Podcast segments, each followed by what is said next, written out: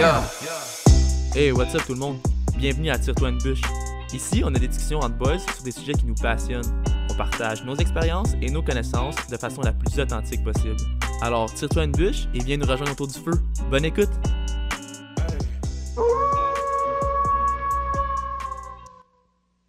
Hey, notre premier invité, man, c'est nice. Yeah. Yo, c'est sick. C'est pas n'importe Euh, qui euh, en plus. là. Ah, ben oui, ben oui. Le, le, le fameux. Le, Ouais. Un petit beauceron. Comment, comment, un comment, petit qu'il a- beauceron qui fait son chemin. comment Nick il disait ça? Le, le- comment tu l'appelais, Foley? Le... Nick Gould, tu l'appelais le, le, le révérend. Le doyen, le révérend. le révérend, le doyen. Le maître. euh, Mais ça me fait rire parce que c'est- tu sais, ça fait longtemps qu'on ne s'est pas parlé, Coach Frank, là, mais ça va quand même way back là, à nos débuts de football. là, pour ceux, euh, pour moi, Jay puis euh, Pascal, tu sais, puis ça me fait Yeah. penser à, à celle autre. Là, euh, ouais. Parce que pour Pascal puis moi, c'était notre première expérience. C'est là qu'on a rencontré Jay en même temps, fait que c'est quand même drôle, tu sais. En plus, il y a David qui vient de la Beauce, qui a joué au Dragon, qui a où est-ce que Coach Frank. Qui... Es-tu sur le, le on roll, genre des dragons? Il y a pas, ça a pas euh, sorti, le Hall of Fame? Hall of Fame? Non, je suis pas Hall of Fame. Disons que je n'étais pas une légende au secondaire. là. Si tu veux qu'on parte tout de suite là-dedans, là, on va commencer avec mes lowlights en partant. C'est une bonne Ouais, affaire. ok, vas-y donc. Ah, ben, dans le fond, tu sais, moi au secondaire, j'étais pas un. Tu sais, j'étais pas vraiment un bon joueur. J'étais comme le quatrième receveur. J'étais le tight end sur quatre receveurs. Hey, J'ai c'était pogné comme. Ouais, j'ai comme pogné trois passes dans l'année, dont deux qui étaient des touchés en quart de finale parce que le coach il a probablement pitié de moi puis qu'on menait par 40 points, tu sais. Comme, j'exagère comme ça. Mais, mais ça remonte à loin, là, comme mes débuts de football. là. Puis là, j'imagine qu'on rentre là-dedans. Puis quand j'ai vu les sujets, ça, c'était le genre d'affaire que ça fait longtemps que j'en ai pas parlé. Puis toi, Jay, ton frère, le saurait peut-être plus, mais c'est un peu l'histoire que je parlais tout le temps au début quand j'ai commencé les camps DAO, tu sais, parce que DAO qui a amené éventuellement à OPA, c'est que moi au secondaire, je courais pas vite. Je courais en secondaire 4, je courais 5-3 aux 40 verges. Puis tu es un receveur, donc t'as pas bien des cartes dans ton jeu. OK, donc on va se le dire. Aujourd'hui, je peux le dire, mais je vous aurais jamais dit ça en 2005. Là. Comme, je courais 5-3 puis j'avais pas de main. OK, comme, c'était... J'aurais jamais dit ça en rough, fait-on 2005, comme on dit. mais là, aujourd'hui, il faut que je le dise. Fait que là, je me suis mis à, à trainer, puis je me suis mis à faire attention à ma nutrition. Puis là, le, le coach à l'époque, il s'appelait euh, Scott, ah, Scott quelque chose. Puis là, en tout cas, il faisait de la course, puis là, il disait, faut pas que tu manges rien qui commence par P. Fait que genre des, des patates, des pommes, du pain, mange pas ça. OK, Classique. mange pas rien commence par P, mange du fromage cottage, puis mange des affaires de même. Puis là, de raisonnablement pas vite, j'avais comme l'année d'après 5-1. Puis là, à ma dernière année midget, j'avais couru un 4-8 aux 40 verges. Tu sais, comme à la main. Mais c'est quand même une grosse amélioration, tu sais. Puis là, Ouais. moi, c'était l'histoire quand que je recrutais pour des hauts, je parlais tout le temps de ça. Comment est-ce que, hey, si moi j'étais capable de courir 4-8, toi, t'es capable de courir 4-8. Parce que j'avais pas ben, ben des cartes dans mon jeu. Mais là, il y a- d'autres facteurs que tu te rends compte après ça à travers les années. Mais j'étais receveur. Et puis, comme un pas super vite receveur, qui en plus avait pas beaucoup de mains. Puis tight end, parce que ce que vous saviez peut-être pas encore plus, en secondaire 1, quand j'ai commencé à jouer au football, j'étais O-line, D-line. Après ça, j'avais été O-line en secondaire 2. Là, j'étais devenu comme tight end au cadet parce que là, j'étais comme rendu dans les plus vieux puis je savais bloquer. Fait que là, j'étais comme tight end cadet. Après ça, ils m'ont gardé tight end, mais tu sais, j'ai pas joué en secondaire 4. En secondaire 5, j'ai pratiquement pogné comme 6 passes dans l'année. Deux passes, j'exagère quand même un peu tantôt. Puis là, mettons, j'ai joué aussi mon, comme ma première année collégiale, je l'ai joué dans le midget. Puis là, j'ai eu un peu plus de balles, mais encore là, j'ai peut-être eu 13 passes dans l'année, tu sais. Fait que, euh, fait que mes prospects n'étaient pas super bons. C'est pour, ça que tu t'es fait... c'est-tu- c'est pour ça que tu t'es fait bouger DB? C'est vrai que les DB n'ont pas de main? euh, je vais répondre à ta première question, puis je vais répondre à ton insulte par après. Mais euh, non, en fait, la raison pour laquelle j'ai bougé DB, c'est une affaire que j'étais un gros fan, puis que je pense que le monde ne font pas assez souvent, c'est qu'à un moment donné, on a fait une pratique. Il y a deux raisons. Au printemps 2006, avant ma dernière année midget, on avait fait une pratique switcheroo. On l'appelait pas de même, mais on avait littéralement inversé les pratiques. J'avais joué comme halfback, man, puis honnêtement, j'avais été bon. Comme je comprenais, parce que, I guess que j'étais quand même déjà intelligent, un peu à, à la base. Euh, puis, je voyais les receveurs se passer, puis j'étais comme, ben, OK, il va faire un flat, go, boom. Pour moi, c'était comme, comment c'est que tout le monde ne catch pas ce qui se passe à l'offense, là, ça m'avait juste travaillé dans l'esprit. Finalement, j'avais revenu à receveur pour la saison. Mais tu sais, quand je t'ai dit que j'avais pas eu un peu plus de passes à mon secondaire, comme mon secondaire 6, mais j'étais au collégial, euh, j'ai comme. euh, c'est que à la semaine 2, je me suis. J'avais fait un retour, puis la dernière, j'avais quand même un bon retour, puis tout ça. Puis je m'étais fait plaquer comme ça à main. Puis là, encore aujourd'hui, j'ai comme un trou dans la main parce que je m'étais cassé la quatrième métacarpe. Puis quand je dis que j'ai un trou, c'est que si tu mets de la craie dans ma main, T'as ça toi aussi, hein, David? Ben, j'ai pas, pas un trou, mais c'est ma, ma quatrième métacap aussi, je me suis cassé. OK, ben, ça, puis quand je dis que j'ai un trou, j'exagère, là, parce que ça fait plus dramatique. Mais c'est que si tu me mets de la craie dans la main, puis je mets ma craie sur le mur, tu verras pas mon, mon annulaire. Parce que mon doigt, il est comme shifté par en arrière. Je sais pas si tu comprends ce que je veux dire, là. Yeah. Fait que, puis tout ça veut dire que là, ben, le coach était comme, ben là, il était Richard Jolicoeur, pour ceux-là qui le connaissent peut-être pas ou qui l'ont entendu parler, euh, il était très heureux et très content du fait que je m'étais blessé. Fait que là, tu sais, il arrive, puis là, il me dit, euh, il dit tu ferais ça? J'ai comme, c'est un papier du médecin, là, c'est c'est vrai. Puis là, après ça, il dit, le regarde Dan Foley, un chic type d'ailleurs aussi. Ça, c'est une autre histoire. Les Foley, ils ont, quand même une certaine intensité en eux autres. les je sais pas si tu connais Dan Foley, Alexis. Puis là, après ça, il arrive, puis il dit, euh, il dit bon, on va le bouger DB, il court 4-8. Fait que là, ils m'ont mis corner strong side, puis ça avait quand même bien été. Là. J'avais des jeux, mettons, dans le highlight de ces deux, trois semaines-là que j'avais joué DB. Après ça, enlevé le plat, puis là, j'étais revenu recevoir à la fin. Que tous les bons débits commencent corner. Même les bons, les Sam, puis tout ça. Moi, j'ai commencé corner. Moi, j'ai commencé Mhm. corner. Puis maintenant, je joue dans la boîte. Mais c'est que c'est la plus simple à apprendre, right? Je sais pas si c'est la plus simple à apprendre. Mais en tout cas, c'est la plus simple. Moi, je pense que c'est la plus simple. On va pas rentrer trop là-dedans, là, mais c'est la, plus... c'est la plus simple tactiquement, mais techniquement. Si tu joues boundary side corner, c'est vraiment tough. Mhm, Parce que, Tu sais, comme moi, je vais jamais comprendre. Puis c'est toujours c'est quelque chose que je dis toujours. Je sais pas si j'ai déjà dit euh, sur le podcast, mais comme si t'es corner puis tu te trompes de jeu, t'es vraiment cave. Parce que c'est pas compliqué, là. Soit t'es man, t'es high ou t'es t'es short, là. C'est comme. Je sais, je sais pas comment tu peux te tromper, mais genre 80% du temps, t'es high, là. Tu fais juste cover un third ou un, un, un fourth du terrain, là. Si t'es pas capable de comprendre ça, là, il y a comme un problème, là. À quel le, point- le plus cool. Vas-y, À quel point c'est important d'avoir un boundary corner, tu sais, que tu peux faire confiance en one-on-one, en lock, tu sais, puis que tu ne stresses pas, puis que tu peux jouer à un autre coverage, mettons, strong side, puis que weak side, tu ne stresses même pas, tu n'as même pas besoin de mettre un halfback juste parce que tu sais que ton boundary corner, c'est un athlète, tu sais, puis qu'il est bon dans le space. Fait oui, c'est comme tu dis, Pascal, là, au niveau mental, tu peux être capable puis jouer boundary corner, mais il faut que tu sois on top athlétiquement, vraiment. Puis, ah, exactement, puis ça simplicite, ça simplicite, hein, ça simplifie la vie euh, vraiment beaucoup là, pour vrai Oui. d'avoir un bon boundary corner. Puis tu sais, le- tu parles au field side corner, le plus compliqué read que tu vas avoir à faire, c'est que mettons que tu joues read match, puis que là, le numéro 3 s'en va deep, ben là, tu vas être low ou vice-versa. Tu sais, comme à un moment donné, là, c'est Ouais, pas. C'est sûr pas- que si tu joues. Ou splitter des verticales, c'est quand même tough. Là. Tu sais, Comme quand tu, tu te demandes un field corner, tu splitter genre des verticales euh, vraiment, vraiment wide. Là. T'es comme- c'est- Des fois, c'est quand même dur, mais en tout cas, on n'embarquera pas trop Tu as là-dedans. joué là. au, euh, au cégep, Coach Frank? J'ai joué au cégep de Lévis-Lauzon. Puis ça, c'est quand même intéressant Ah, parce que ouais. je trouve que plusieurs personnes, ils pensent que j'ai joué soit au Condor, j'ai jamais joué au Condor, puis que j'ai joué au cégep de l'Outaouais. Genre, j'étais comme, ah oui, t'as connu euh, telle personne, Andrew Barber, en jouant au Griffon.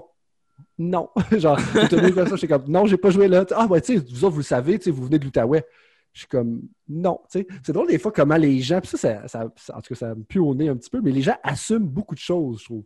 Puis pour répondre à ta question plus précisément, puis rester un peu dans le positif, justement, comme j'ai joué au cégep de l'Outaouais, euh, cégep, pas de l'Outaouais, cégep Lévis-Lauzon, j'avais fait le camp comme receveur au Condor, puis j'étais comme, c'était Madeleine Latroie qui était là à l'époque, puis euh, après ça, j'avais fait le camp comme receveur, puis là, tu avais des gars comme Adam Thibault qui rentraient en même temps que moi, fait que vous pouvez comprendre que j'étais pas le meilleur qui rentrait là-dedans. Adam était probablement meilleur que moi de au ça. moins 15 points de overall. Je vous dis ça encore aujourd'hui, à 32 ans, je vous aurais pas dit ça à l'époque, mais ça, c'est une autre histoire.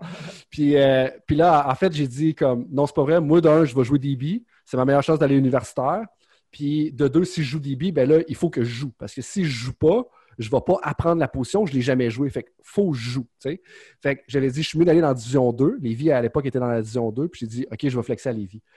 Ce qui est intéressant avec ça, puis je pense pas que vous autres, vous savez, parce que c'est plus la vieille génération, ma première, première génération de joueurs qui connaissent cette histoire-là, c'est que je me suis pointé dans le bureau de Maddy Lacroix. Puis ça, je l'avais sur le cœur au moins jusqu'à 26 ans, le 27 ans encore. Aujourd'hui, je, vis très bien avec ça. Mais euh, là, je, prends comme ma décision, je l'annonce à mes parents un samedi matin. Mes parents, ils me regardent, ils sont comme Tu décides ça là, genre? Puis c'était comme dans deux semaines qu'il fallait que j'aille au camp de Lévis puis des choses de même. Mais j'ai toujours été un peu spontané, impulsif dans ces sens-là.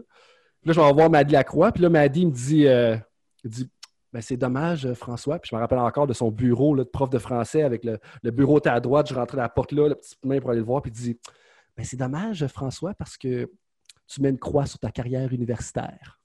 Puis là, j'étais comme Ah ouais! check-moi pas aller. Puis là, ça m'a motivé jusqu'à dessus. Moi, mon objectif numéro un, comme c'était de le faire mentir. Mon objectif numéro deux, c'est d'être partant universitaire. Puis c'est quelque chose qui est arrivé à ma deuxième année, tu sais. Fait que de fil en aiguille, en tout cas, bref.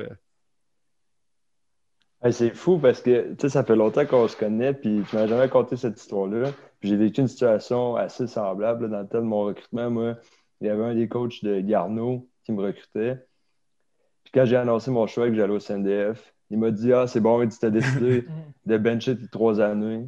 Il m'a dit, il, comme il m'a un message sur Facebook en plus, là, directement sur Facebook, un message comme ça, j'étais comme What the fuck? Genre, tu m'as donné toutes les raisons nécessaires pour ne pas avoir choisi Garneau puis avoir été ailleurs. Puis au final, je pense que même si j'ai pas terminé ma carrière collégiale, j'ai quand même démenti ce qu'il disait. Que C'est- Je trouve, ça, je trouve ça fou que, sais, comment ait des gens peuvent avoir une influence sur nos vies comme ça. Puis à l'inverse, à quel point c'est intéressant quand, mettons, tu t'annonces à un coach que tu n'iras pas à son université, puis qui te répond Hey, merci de me l'annoncer, j'apprécie, j'ai aimé ça te recruter, puis comme oh, bonne chance dans la suite, ben ça, ça montre que le coach, il, il recrutait, oui, le joueur de football, mais il recrutait la personne aussi.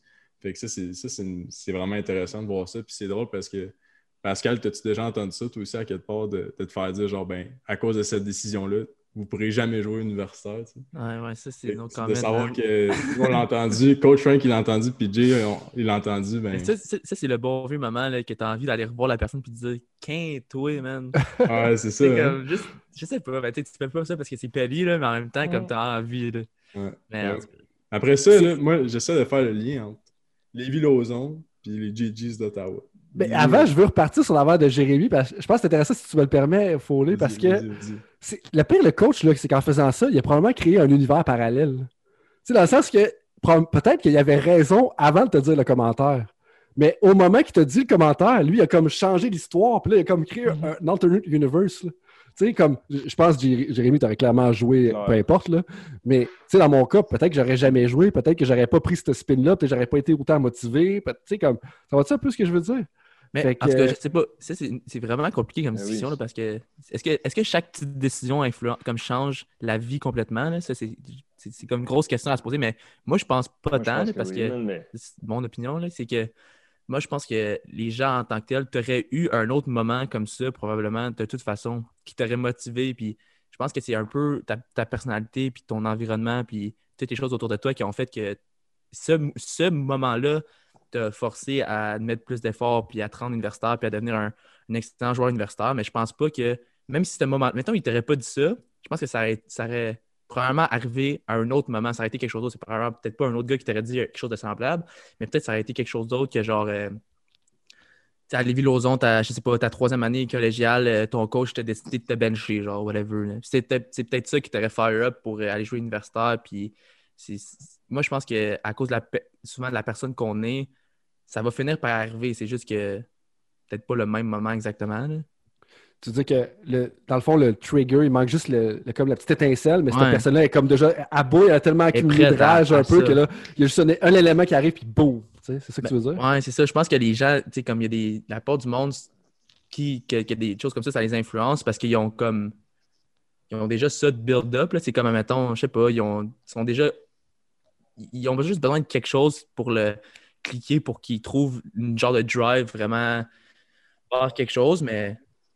Ouais, mais on se crée ces moments-là aussi. Tu sais, genre, vous avais sûrement tout écouté le, le documentaire de Michael Jordan, puis justement, il disait que comme lui, il se créait des beefs avec des joueurs, que comme, mettons, je pense que c'est Malone dans une des séries où il l'avait insulté, mais il l'avait jamais insulté, le gars, puis genre, il l'a admis, genre, plus tard, quand Adrien a fait le reportage, que I made this up, tu sais, pour me fire up pour la game d'après. Fait tu sais, je pense que, oui, il y a quand même, on se fait dire ça, puis comme ça a un aspect négatif, mais au final, c'est toi comment tu perçois le message.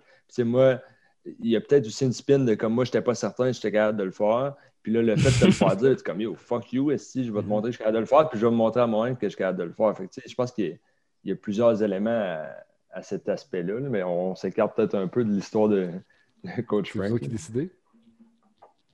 Il faut tu avais une question. hein. Ben, la question, si on y retourne. Comment tu t'es rendu aux GGs d'Ottawa, un petit gars de la Beauce qui a joué à Lévis-Lauzon? Même encore aujourd'hui, je pense pas qu'il y en a beaucoup qui font ça. En ce effet, euh, tu as comme une réponse superficielle puis tu as la réponse plus deep. Ouais. Je sais pas par laquelle tu veux que je commence.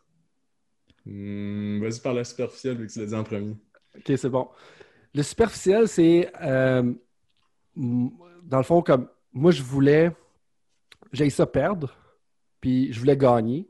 Puis, aller- puis l'autre affaire, c'est que je voulais aussi apprendre l'anglais. Je m'étais comme fait brainwasher par mon père, puis en fait, je lève mon chapeau parce qu'il avait complètement raison là-dessus. Mais comme de quoi que c'était vraiment important d'apprendre l'anglais. Puis moi, j'étais comme, ben, je vais aller à l'université anglophone, puis j'ai y perdre. Et là, après ça, à l'époque, euh, puis c'est encore un peu le cas aujourd'hui, les options étaient relativement limitées.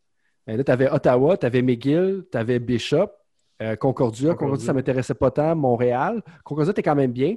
Euh, fait que finalement, j'ai décidé d'aller à Ottawa parce que tu peux faire tes cours en français puis quand même apprendre l'anglais. Puis c'est là que le choix m'est venu.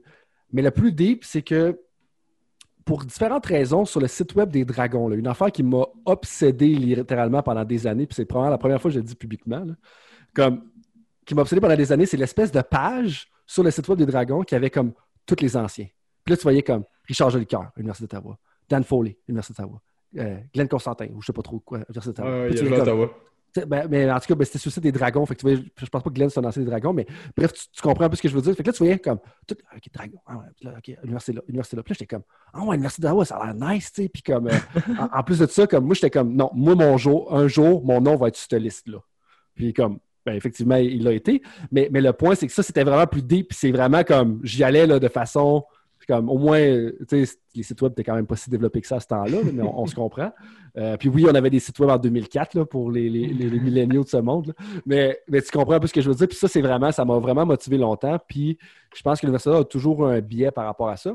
Mais il faut aussi dire qu'à l'époque, l'Université d'Ottawa, donc c'est peut-être de ma faute aussi, mais quand je suis arrivé à l'Université d'Ottawa, on était ranké deuxième au pays. Quand je suis parti, on était probablement rendu 16e ou 17e. Je ne sais pas si c'est de ma faute, j'espère que non. Mais Il y avait Mais pas, tu il y sais, avait- ils ont gagné en 2000, non? 99 ou euh, 2000? ils ont gagné en 2000. 2000, mais 2000. moi, je suis arrivé là en 2009. Là, fais-moi pas vieillir. Mais tu sais, à chaque deux ans, jusqu'en 2010, à chaque deux ans, les GG se rendaient en finale de conférence ou même en demi-finale nationale. C'était quand même un bon programme. Puis tu avais Josh Sekoby qui a donné la relève justement à, Brad Sinopoli, puis tout ça. Fait c'est un programme qui avait une réputation gagnante.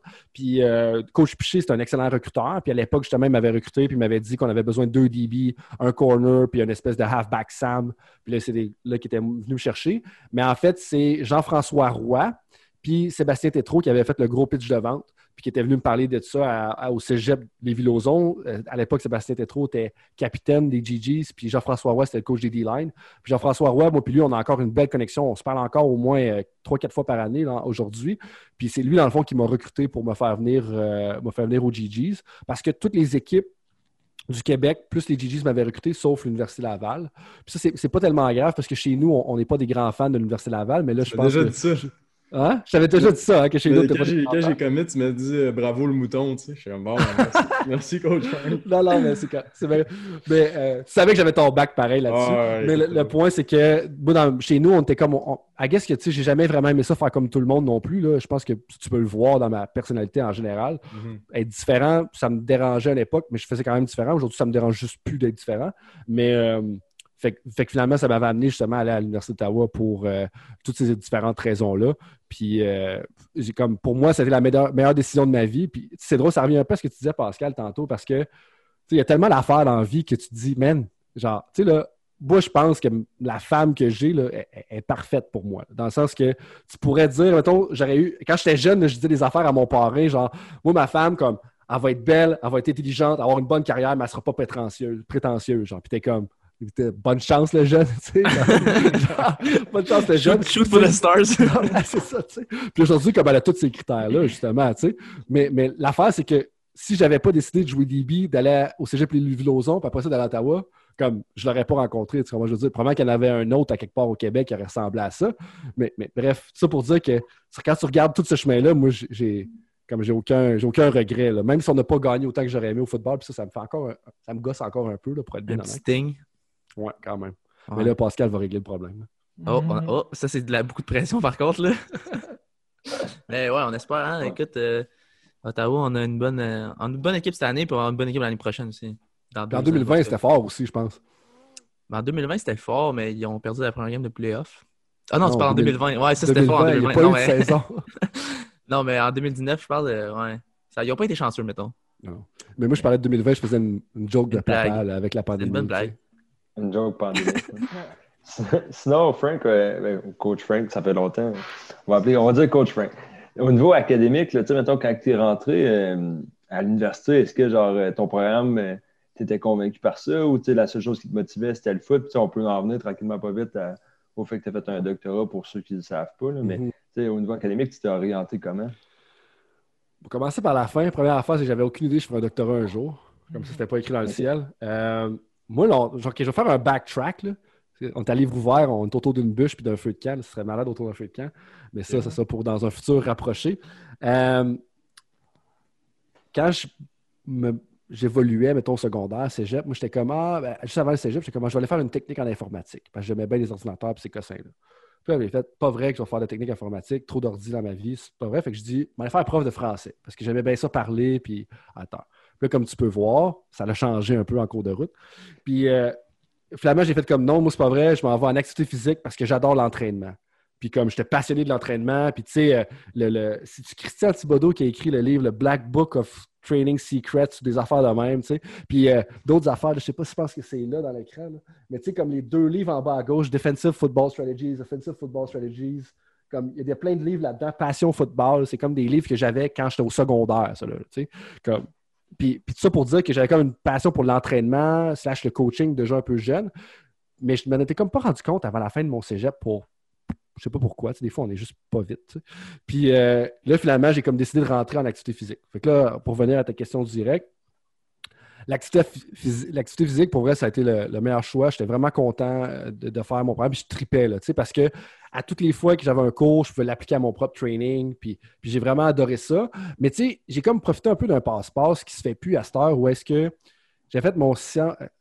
Encore une fois, genre, je peux pas croire que j'ai fait ça à l'époque, tu sais, mais comme euh, pas, que c'était une mauvaise décision, tu peux avoir une belle vie en faisant ça, mais c'était pas logique avec les choix. Il y a plein de choix que j'ai fait, j'étais comme, Voyons, c'était pas logique mon affaire. Tu sais, comme j'aimais l'entraînement, mais j'étais allé en sciences humaines, pas de maths. Tu sais. Puis j'étais comme, ben, si tu avais voulu rentrer en kinésiologie aujourd'hui, je pense pas que tu peux rentrer avec sciences humaines, pas de maths. Tu sais. Non. Fait que là, il y a une, une madame, charmante madame, aussi très jolie, du nom de Nadine Roberge, qui, m'avait, Claude Piché m'avait plugué avec elle. Elle avait dit Parfait, tu as besoin de rentrer à ça à l'automne, tu fais ces trois cours-là, tac, tac, tac, tac, tac. Si tu fais ces trois cours-là, tu vas pouvoir rentrer. Mais ça voulait dire que il a fallu que je fasse un cours de physique en anglais durant l'été. Il a fallu que je fasse un cours de maths en français avec un professeur polonais. Comme, ils sont bien gentils, les Polonais, là, mais quand c'est le temps d'expliquer des maths, puis que c'est en français, puis que c'est leur quatrième langue, c'est pas super clair. OK? C'est pas super clair. Puis, tu sais, déjà que les maths, c'est quand même pas super clair là, à la base. Fait qu'il était bien gentil, le monsieur, puis je voyais qu'il essayait, tu sais, mais comme c'était vraiment pas clair. Ça, ça a été vraiment difficile euh, pour avoir des notes. Mais en même temps, j'avais un cours, un cours relax qui était le cours de sociologie du sport. D'ailleurs, le cours que j'ai rencontré euh, ma conjointe d'aujourd'hui, donc genre le, le premier cours quasiment à l'Université d'Ottawa. J'ai pas rencontré, c'est pas fait tout de suite, ça a quand même pris du temps. Mais euh, bref. Fait que j'ai perdu un peu ta question, mais je pense que j'ai répondu une Mais partie. tu au tu l'avais pas. tu- tu m'avais dit que tu l'avais. C'était comme un de tes amis qui te l'avait. qui te l'avait. euh, qui te l'avait fait rencontrer ou quelque chose. Tout à fait. Donc, c'est mon chum Michael Novikov. Michael Novikov, dans le deuxième cours ever que j'ai eu à l'Université d'Ottawa en sociologie du sport, il s'est pointé, mon, mon chum, c'était mon best man d'ailleurs au mariage, pour j'ai dit merci pour la passe à palette. Euh, mais dans le fond, assist. il mesure 6 pieds 5, il est originaire, il est né littéralement en Ukraine, qui était la Russie à l'époque, avant l'URSS, que ça s'écroule, etc. Fait que, tu sais, Michael, il, il est grand, il est costaud, il passe pas inaperçu. Fait qu'il est venu en avant, puis il a fait une annonce Hey, si vous cherchez une job, vous êtes en activité physique, vous trouver une job dans des gyms qui s'appelle le Nautilus Plus. Puis il était justement avec Daphné, qui est ma femme euh, d'aujourd'hui. Puis donc là, moi, j'avais été voir Hey, salut Michael, je suis arrivé genre en truc la tête, t-shirt, je pense que ça devait être probablement le t-shirt que j'ai littéralement sur le dos en ce moment. Puis genre jogger, je suis comme Ah, salut, comme moi, c'est François, je serais intéressé par ça. Puis là, Daphné était juste à côté. Tu sais, elle m'avait tombé dans l'œil, mais je n'ai pas fait des avances sur le coup non plus. mais tout ça pour dire que c'est de cette façon-là que j'ai rencontré justement Daphné, mais que j'ai commencé à travailler au centre d'entraînement à travers Michael Novikov, qui est, euh, qui est un physiothérapeute dans la région de Buckingham, là, pour ceux-là que ça, ça intéresse. Mais, euh, euh, fait que c'est ça. Carrière à Buckingham, ça se fait?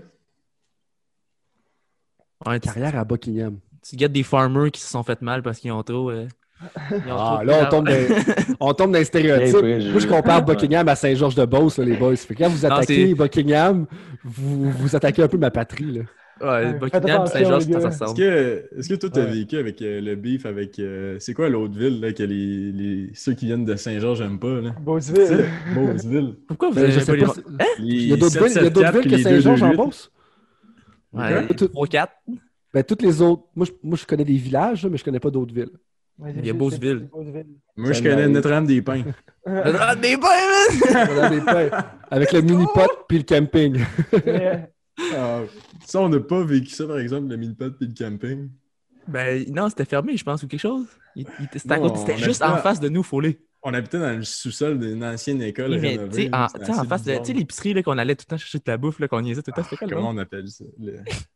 En tout cas, whatever. En face de ça, il y avait le camping. Mhm. Non?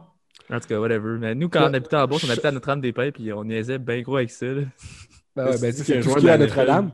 Mais shout out parce que moi, puis ma... à toutes les fois qu'on descend durant l'été, moi puis ma femme, c'est là qu'on va. On va au camping de la Roche d'Or, justement, comme, tu sais, on se park là. Camping puis- La Roche d'Or. mm. Connaissez Oh, c'est le, le, le Deb Pascal, c'est un des deux. Un des deux! C'est ça! Yo, on va un des deux, man! Mais euh, puis après ça, ben évidemment, t'as, t'as joué au foot universitaire. Comment ça s'est passé? T'as, t'as-tu joué à ta première année? T'as-tu. euh, met- Ouais, intéressant. Euh, Est-ce que j'ai joué en première année? Oui, j'ai été habillé dès ma première année. Puis là, tu- toi, tu me connais aujourd'hui, OK? Donc, pour ceux qui ne me connaissent pas, qui m'entendent la première fois, j'ai un doctorat, je pèse 175 livres, je fais des 30 km de ski de fond aujourd'hui, OK? Là, donc, ça. Mais à l'époque, le coach il a décidé pour foutue raison, ma première game universitaire que je joue, on joue contre l'Université de Western Ontario. Puis ma job sur le kick-off, c'est wedge breaker. Oh my god. C'est la meilleure job. Ouais, c'est la meilleure job, mais faut les... pour toi, pas pour moi. T'as-tu bien, fait ou tu t'es fait sauter? C'est ça la Euh, question. je- OK, j'ai fait correct. Tu sais, genre, est-ce que j'ai eu l'air d'un tata? Non, mais t'as pas le choix. Comme, tu rentres dans une équipe universitaire, tout le monde te regarde, t'es sur kick-off, t'es wedge breaker, t'es là. T'as comme, le choix que t'as, c'est littéralement, est-ce que je rentre dans le tas ou j'ai l'air d'un couillon? Ouais. Ben, j'ai Ouais. décidé de rentrer dans le tas, tu sais, je veux dire. Est-ce que dans j'ai- puis tu y vas, là. Puis c'est ça. Puis moi, j'avais compris que, I guess que je peut-être un minimum d'intelligence, j'ai dit, ça va mieux aller si je mets ma tête entre les deux gars que sur un des gars. Fait que j'étais comme, je vais viser littéralement entre les deux, puis c'est tout ce que j'ai fait. Fait qu'au moins, on- le gars, il n'a pas passé dans le gap. Mais c'était ça ma, ma- ma première expérience universitaire. Fait que ça, c'est quand même particulier. Tu sais, DB, receveur, plus un télo informatique qui s'en va vous faire un wedge breaker. Euh, Ça, ça a été la seule fois de ma vie d'ailleurs que j'étais sur un wedge breaker, là, comme c'est jamais réarrivé par après. Euh, ça a quand même bien été ma, ma carrière universitaire, où est-ce que j'ai commencé à jouer, puis durant le camp d'hiver, euh, j'ai vraiment comme j'avais vraiment bien fait, puis j'avais assimilé beaucoup le playbook de janvier jusqu'à avril. Puis je pense que j'avais vraiment une bonne compréhension pour le match coverage que Coach White, qui est le coach encore est encore avec les GGs, roulait à l'époque, puis Coach Hall. Comme j'avais vraiment catché quand même rapidement pour une recrue ce qui se passait, ce qui est quand même pas facile quand tu es un, un, un beauceron francophone qui arrive dans un univers anglophone, puis que tes coachs de position sont unilingues anglophones aussi. tu sais. Donc ça, ça avait quand même pas été facile. Fait qu'à ma première année, j'avais été dress en partant, j'avais joué sur les unités spéciales, mais justement, comme euh, la game, j'étais Sam linebacker, qui appelait Nicole dans le système qu'on jouait à l'époque. Puis il y avait un- une espèce de. Un gars, tu sais, des fois, il y a un gars de quatrième année qui a comme une career-ending injury puis il devient coach. Dans notre cas, c'était Sébastien Bourget-Fournier. On chalote à Sébastien Bourget-Fournier. Je sais pas aussi qui est rendu dans la vie aujourd'hui. Mais lui, c'était comme le coach comme francophone puis il coachait un peu les, les Nichols. Puis il, il était dans le boot de ce game-là. Puis là, l'affaire, c'est que ils ont comme. Là, ça allait- le gars qui était à la place, qui était le Nichols, s'appelait Alex Lothian. Puis il faisait pas super bien. Alex, c'était quand même un gars costaud, pas super mobile sur la passe. Puis il était comme costaud, mais pas tough. Dans le sens que il se pointait pas dans le gap. Puis moi, j'ai tout le temps mon dire, tu sais, t'as beau pas être le plus gros, mais il faut juste que tu te freaking pointes dans le gap. Comment de gars j'ai vu dans ma carrière qui pèse 205 livres, pesait 20 livres de plus que moi, puis faisait juste pas se mettre la tête. J'ai dit, OK, oui, tu vas te faire pancaker des fois, ça va arriver, mais au moins mets-toi la tête dans le gap. Fait que, bref, l'autre ne faisait pas ça à la première game, toujours à cette première game-là. Puis là, Bourget-Fournier dit à Coach Hall, il faut que tu sortes Lotian de là. Comme il faut vraiment que tu embarques Frank, parce qu'au moins Frank, il va se pointer à face, puis il va peut-être être perdu parce qu'il est quand même recru, mais au moins il va se pointer à la face, puis il va faire de quoi. Il ne sera pas comme dans le no man's land, tu sais. Mais l'affaire, c'est que sur le punt, un gars qui s'appelle Robert Griffiths, il pogne son gars, puis Robert Griffiths, là, une grippe, là, c'est un, un gars, le genre de gars qui a 12 ans, il avait une barbe jusqu'ici, là, tu sais, ce genre-là. Puis comme, il pogne son gars, il pitch sur le mien. Moi, j'étais tackle sur le punt. Fait que là, je, je recule, je bloque mon gars, blablabla. J'allais embarquer en defense. Il pogne le gars, il pitch, casse la jambe. Fait que j'avais comme jambe cassée au tibia, euh, au, pas au tibia, mais au fibula. Fait que j'étais sur le point d'embarquer en defense, puis finalement, j'ai jamais embarqué. J'ai manqué sept semaines d'action. Je suis revenu à la semaine 8. Mais l'affaire, qui- vous savez pas non plus avec la semaine 8, puis qu'est-ce que j'ai plus d'histoires euh, croustillantes que je pensais. Parce que j'y- pense plus, tu sais, je vis pas dans le passé vraiment. Fait que là, j'y pense plus. Parce que moi, je pense que c'est croustillant.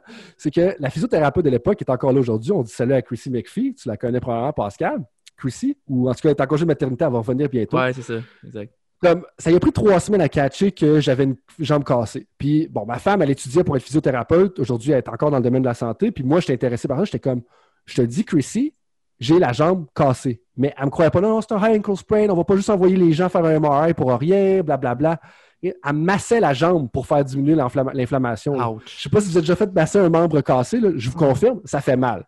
Ben, moi, j'étais comme, ben bon, faut que je me le fasse masser pour que ça aille mieux, tough la douleur. C'est probablement une des expériences euh, les plus douloureuses de ma vie d'ailleurs. Fait que là, dans la deux semaines, elle fait comme, ouais, ça change pas vraiment, on va aller faire un MRI. Le MRI revient, guess what, jambe cassée, je vous l'ai déjà dit un petit peu. Mais là, tu sais, la, la fibula ou euh, le péroné à l'époque, ça, ça fait pas grand-chose à part attacher les muscles. Tu sais, ça, sert- ça, ça supporte pas, pas. Fait que tu peux quand même fonctionner raisonnablement. Moi, la semaine 7, ben, en fait, comme de la semaine 7 à la semaine 8, j'étais comme, tu sais, j'étais chez nous, j'avais enlevé mes affaires, j'étais comme, mais on, je suis capable de courir, go, go, go. Puis là, Chrissy était comme, non, non, non. Je ris parce qu'il sait que ça s'en va. Puis là, t'es comme, non, non, tu peux pas revenir au jeu, blablabla. Moi, j'ai fait, fuck it. Moi, je peux embarquer sur le terrain. J'ai pogné un dossard d'un de mes coéquipiers. J'ai embarqué subtil. J'ai dit, là, toi, tasse-toi. J'ai embarqué sa defense. Puis là, elle fait comme, coach Piché avec sa voix de monstre, il fait comme, François Rodrigue! Genre, viens, Puis là, je suis comme, je m'en viens, dit, qu'est-ce que tu fais sur le terrain? Il me semble que tu ne peux pas pratiquer. Ben, Chrissy a dit que je ne peux pas courir, puis je le sais que je peux courir. Je cours, là, puis ça me fait pas mal, puis j'ai toutes mes habiletés. Puis là, Coach P, fait comme, ben, ça fait quand même cinq jeux qu'il fait dans le scrimmage. Je suis comme, Chrissy, je veux dire, tu peux courir, là. Ben, j'étais comme, exactement! Fait que là, finalement, j'avais joué, puis là, j'avais comme embarqué. Fait que ça, fait là, finalement, j'ai fini l'année, mais j'avais juste joué sur des unités spéciales. J'avais pas finalement embarqué en defense parce que pendant mes sept semaines, il y avait un autre gars qui avait pris la place, puis il a fait correct. Fait que j'étais un peu hors la loi, puis j'étais un peu entêté, mais j'étais comme, je suis capable de courir, je le sais. Puis pour venir à l'autre partie de ta question qui disait comme, tu sais, comment ça a été, tout ça, ben, moi, mon critère que je m'étais donné, c'était d'être partant de ma troisième année. Puis si je n'étais pas partant de ma troisième année, comme je jouais ma troisième année, puis après ça, c'était fini le football parce que ça ne marchait pas dans le rêve ou dans la direction où je voulais aller. Pourquoi c'était ça? J'avais décidé que c'était ça. Mais ça a quand même bien été parce que j'ai commencé à être partant, dans le fond, dès la deuxième partie de ma deuxième année. Première, premier camp- première partie, je n'avais pas mérité le spot. Le gars, il a chié dans la pelle. Puis après ça, ils m'ont dit OK, donne-moi le spot. Puis moi, j'avais accordé, dans le fond, un touché à la première game. Et finalement, été partant le reste, le reste de ma deuxième année comme halfback weak side, par exemple. Ça, c'est quand même, quand même tough. Puis j'étais quand même privilégié cette année-là parce que je jouais à côté d'un gars qui s'appelait Chase Elliott. Puis Chase, c'est un peu le typique boundary corner qu'on parlait tout à l'heure. Chase, c'est un gars quand même, tu sais, c'est un gars brillant. C'est pas nécessairement le gars qui va avoir des A+, non plus à l'école, mais super athlétique. Tu sais, le genre de gars que il va faire une interception sur un hook à 15 verges en passant le gars par l'extérieur. Fait qu'il va pas undercutter le hook. Il va press down le hook, faire le tour par l'extérieur, puis aller le battre sa cote sur le long du sideline. C'est comme ça, moi, c'est un des plus beaux picks que j'ai jamais vu de ma vie. Euh, puis, mais malheureusement, Chase il mesurait juste 5 et, 5 et 8, puis c'était probablement un 5 et 8 un peu boosté. là. Fait qu'il n'a pas réussi à, à faire la CFL parce que quand tu fais un face un athlète de 6 pieds 3. Fait que c'était un bon match. C'était comme un peu le yin et le yang, tu sais, euh, moi puis Chase, euh, parce que lui, il était comme super athlétique, euh, comme shutdown. Moi, j'étais quand même le, brain de, l'opération. Puis des fois, il me demandait OK, c'est quoi, il faut que je fasse Frank là-dessus, là, littéralement. Puis c'était un gars de cinquième année qui me demandait ce que je faisais, qui me demandait à moi, gars de deuxième année francophone, qu'est-ce qu'il faisait. Fait que ça avait comme vraiment bien amené. Puis cette année-là, on était comme classé dans le top 10, puis on était, on était censé comme probablement aller jouer à l'Université Laval. Puis ça, c'était probablement des défaites plus crève-cœur, où est-ce qu'on avait perdu, euh, on a perdu en finale de conférence à la Yeti Cup. J'étais là sur le terrain d'ailleurs. Et puis, euh, par comme un field goal à, je pense, 7,2 secondes de la fin ou quelque chose comme ça. Fait que ça avait été crève-cœur. Puis pour moi, c'est que mes parents ne voyagent pas nécessairement beaucoup. Puis c'est correct, c'est- leur choix, puis c'est leur réalité. Euh, mais ils sont jamais venus, sont venus, euh, je pense qu'ils sont venus une fois à ma quatrième année, comme venir, genre à, mon, à ma dernière game, littéralement, parce que je doutais vraiment que ça devait être la fin. Et puis, la face, c'est que d'avoir été joué à l'Université Laval, j'aurais joué contre bien du monde avec contre qui j'ai grandi. Puis de deux, c'est que, tu sais, quand tu es un gars de la Beauce, David, tu sais peut-être plus que moi, peut-être pas parce que tu es quand même resté dans le coin, mais tu sais, j'ai eu une bonne carrière universitaire. Tu sais, j'ai comme moyenne de 22 plaqués par année, au moins, tu sais, peut-être une dizaine de fumble recover slash forced, peut-être une 6-7 picks. Tu sais, je veux dire, pas une grande carrière universitaire, mais raisonnable, tu sais. Mais comme il n'y a personne à Saint-Georges qui a jamais entendu parler de ma carrière quasiment. là. Comme, tout le monde savent que je coach, mais ils ne savent pas que j'ai joué et que j'ai quand même été un bon joueur. Dans ma génération, j'en connais pas d'autres qui ont été capitaines de leur équipe universitaire, qui sont rendus en finale de conférence, puis qu'ils ont quand même eu genre 7-8 pics, puis tu sais, comme des affaires de même. Puis pas que j'ai eu la meilleure carrière, là, je sais vraiment pas de dire ça, mais bref, ça a été vraiment important pour moi de jouer à l'Université Laval, parce que ça a été comme la validation aux gens qui ont grandi avec moi que, excuse Frank, t'es pas, t'as joué au GG's, mais GG, c'était pas un, un programme de deux- deuxième ordre, là, comme on jouait contre l'Université Laval, mais finalement, on n'y a pas été, tu sais. Mhm. Je pense que c'est l'année que Western avait gagné, ou c'est l'année qu'ils ont battu, je me rappelle plus, là, mais... Je sais pas. je- Ça, ça, ça fait, moi, ça fait pas tant longtemps que je suis football universitaire et je sais pas, là, mais. Mais ouais. Tu vois, c'est drôle parce que moi, j'ai fait le contraire parce que tu sais, je suis parti d'Outaouais pour aller à Québec. Puis quand je reviens en Outaouais, comme. Moi, je suis premièrement, je suis pas le gars qui va le montrer. Là. Je, mets, tu sais, je mets rarement mon gear puis tout, mais les, les, on dirait que le- pour ma famille, le fait que je joue à l'extérieur, c'est comme si c'était moins important tu sais, que si je restais dans mon hometown. tu sais. Fait que là, on dirait que c'est c'est moins validé. C'est drôle, hein? C'est c'est comme si la célébrité, c'était communautaire, genre, Ouais, ou comme régional, tu sais. C'est comme, euh, tu sais, c'est comme quand tu as un, un- un article sur toi dans le droit, tu sais, ben, dans ta région, tu vas être super. Cet article-là, il va être super lu, mais si c'est un article dans le Journal de Québec, les gens de la région ne le liront pas. tu sais. Exact. Comme ça- dans ça le droit, là, il y avait au moins un article par année que ça parlait de ce que j'avais fait. là, Ah genre, je me rappelle, il y en a une, puis ça, c'est pas juste des affaires que je booste mes affaires. Ma mère, elle avait. Pas ma mère. un- en fait, j'avais un client au Netflix Plus qui faisait du scrapbooking. Puis comme il m'avait fait tous les relevés des journaux qui avaient parlé de mes jeux, parce que moi, j'étais Ah, son coach. Puis il était fier de son coach. tu sais. Ah c'est un gars d'ailleurs, en passant. Euh, Stéréotype, là. on est en 2021, Pascal, en 2021, c'était un gars qui avait fait du scrapbooking. Ah, J'ai dit que c'est nice. T'en avais un qui c'était justement. Ah, je pensais que t'avais dit que c'était était bonne. Non, j'ai dit que c'était nice. Ah, ok, ok. Ben, peut-être que, j'ai- euh, en tout cas, peut-être que je me suis trompé. Je sais pas. Mais bref, on, on verra sur le tape. Mais il y en avait un qui était comme, tu sais, le, numéro, le numéro 22 fait des jeux, puis tu sais, des affaires de même. Mais pour le monde à Saint-Georges-de-Beauce, c'était comme, bah, Ouais. so what, tu sais, Frank. Ah, il était à Ottawa parce qu'il pouvait pas, être- pas jouer à Laval, tu sais. Peut-être, mais j'ai quand même eu une bonne carrière pareille, tu sais. Tu as dit quelque chose d'intéressant que moi, honnêtement, je savais pas, mais que j'aurais pu déduire. Tu as été capitaine au JG's, puis Mhm. faut pas faire le- la notion qu'être capitaine, c'est nécessairement être quelqu'un qui démontre du leadership, mais moi, je, je te connais, puis je sais que tu es quelqu'un qui démontre du leadership. Mais comment c'est venu, mettons, dans tes années au, au JG's? Euh, ben d'un, merci. C'est gentil. C'est un beau compliment. puis C'est toujours le fun d'entendre ça, ces anciens joueurs. J'ose penser que j'avais une influence positive, mais c'est le fun de Ben oui. l'entendre. Comment c'est venu? Euh,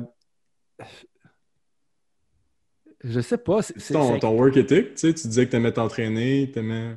Work ethic, oui. Comme work ethic, je veux dire, c'était irréprochable, mais en même temps, je m'entraînais pas tout le temps au GG. Je m'entraînais souvent dans le gym, ben, à une époque à OPA, mais aussi, peut-être pas OPA, mais euh, au Netflix Plus, puis ça. Fait que, oui.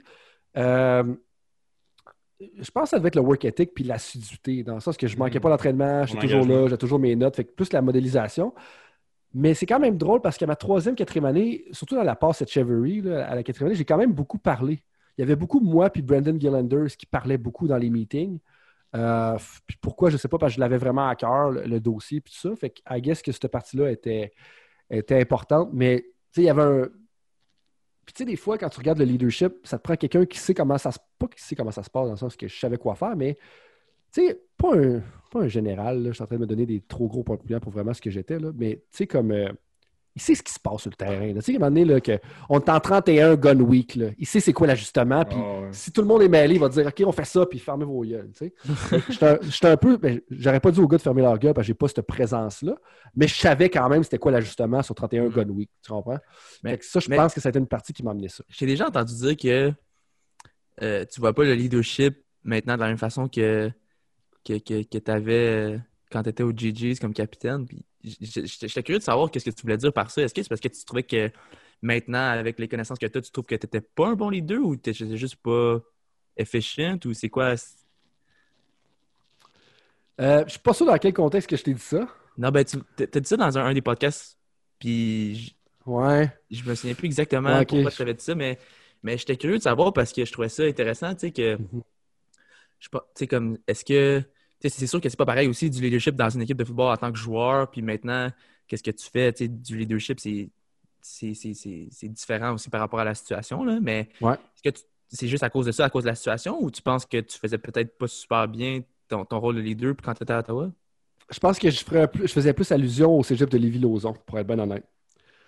Au cégep de Lévis-Lauzon, euh, je vais retourner jusque-là, puis tu vas, vas peut-être plus comprendre ce que je veux dire.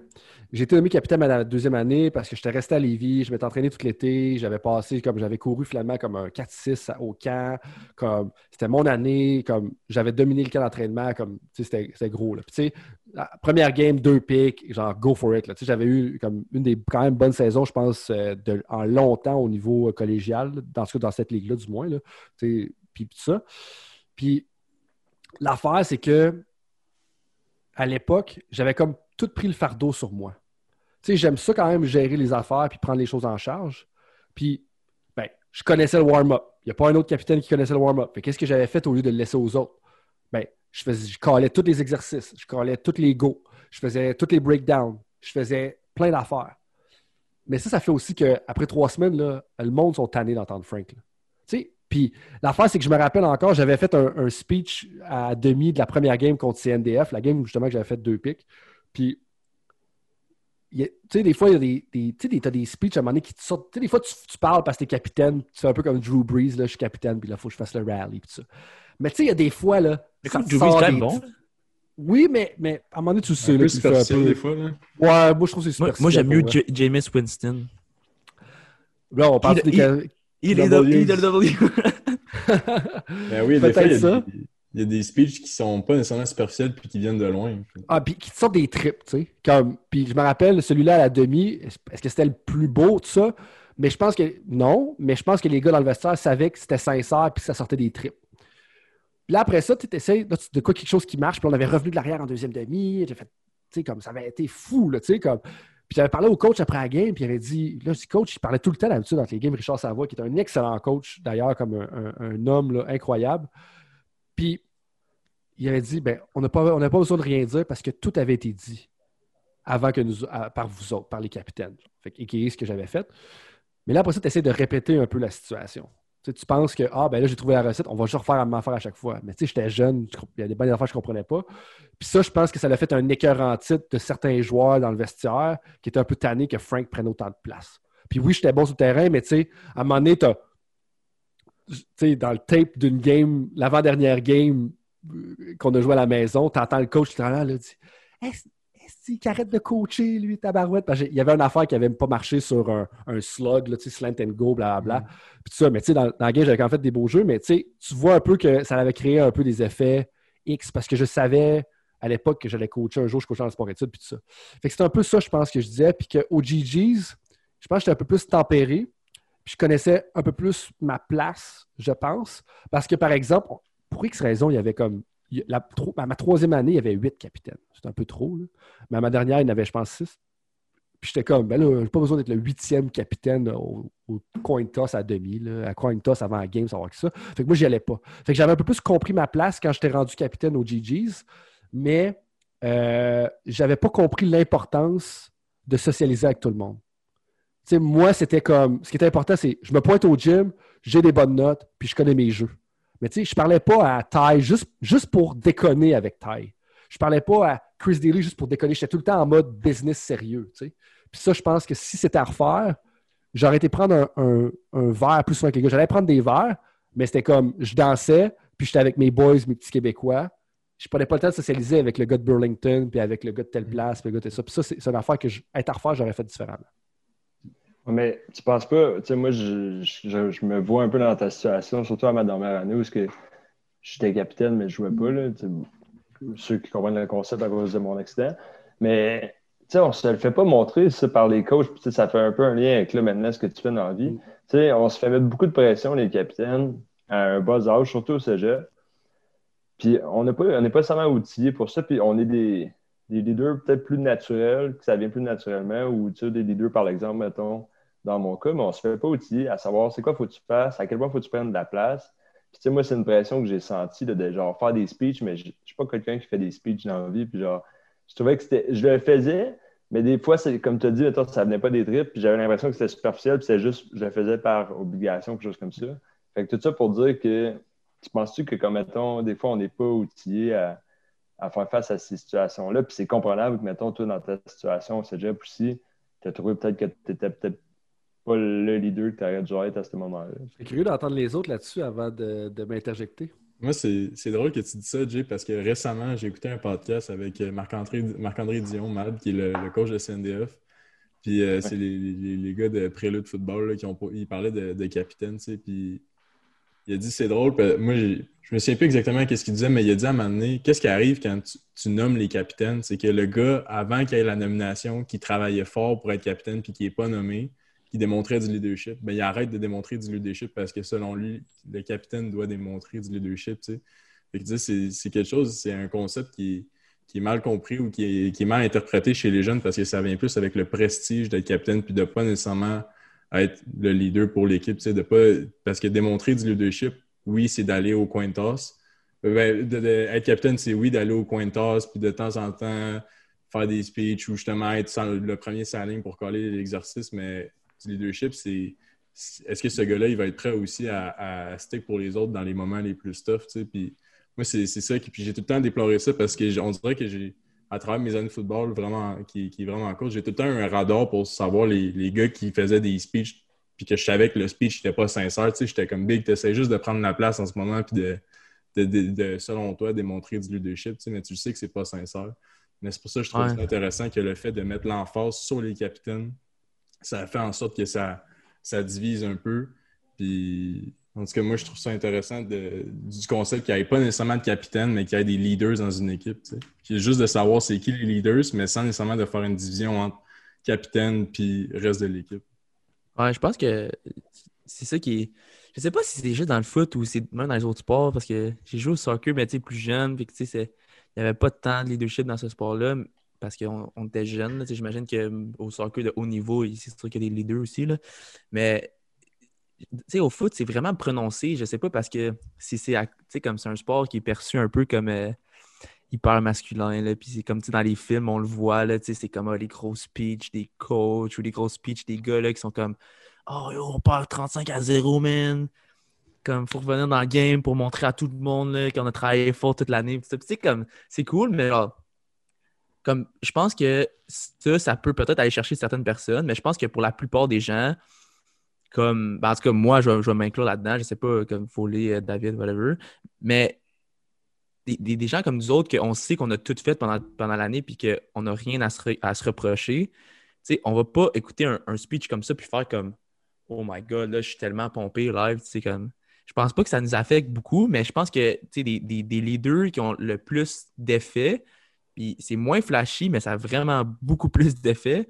C'est comme le genre de. tu sais, oui, le gars qui choisit pour le workout, le gars qui a des bonnes notes. C'est bien, mais je pense qu'encore plus que ça, le gars qui est capable, capable de prendre un doux de side et être comme, hey, je sais que telle affaire, ça va pas bien. Je sais que tu as de la misère à venir au workout. Genre, dude, qu'est-ce que je peux faire pour t'aider? Genre, qu'est-ce qu'on peut faire ensemble pour que comme tu viennes plus au workout ou whatever? Je pense que ça, c'est comme ça n'a pas besoin d'être un, un, big scale. Tu sais, je pense que ça peut être genre du leadership sur un, un, un smaller scale. Mettons que tu es, un gars de ta position qui est plus jeune que toi, que tu l'aides à faire ça, ben tu l'as fait avec un gars, mais ça, je pense que c'est encore plus valuable que n'importe quel autre grosse. Ben, pas que c'est pas valuable, un speech, ça peut être vraiment valuable, mais je pense que ça, c'est underlooked, mais c'est vraiment valuable. Fait que tu sais, du leadership, il y a tellement de façons de, de l'exprimer que des capitaines, c'est. Comme tu dis, là, c'est pour aller au coin de tasse, là, c'est pour être.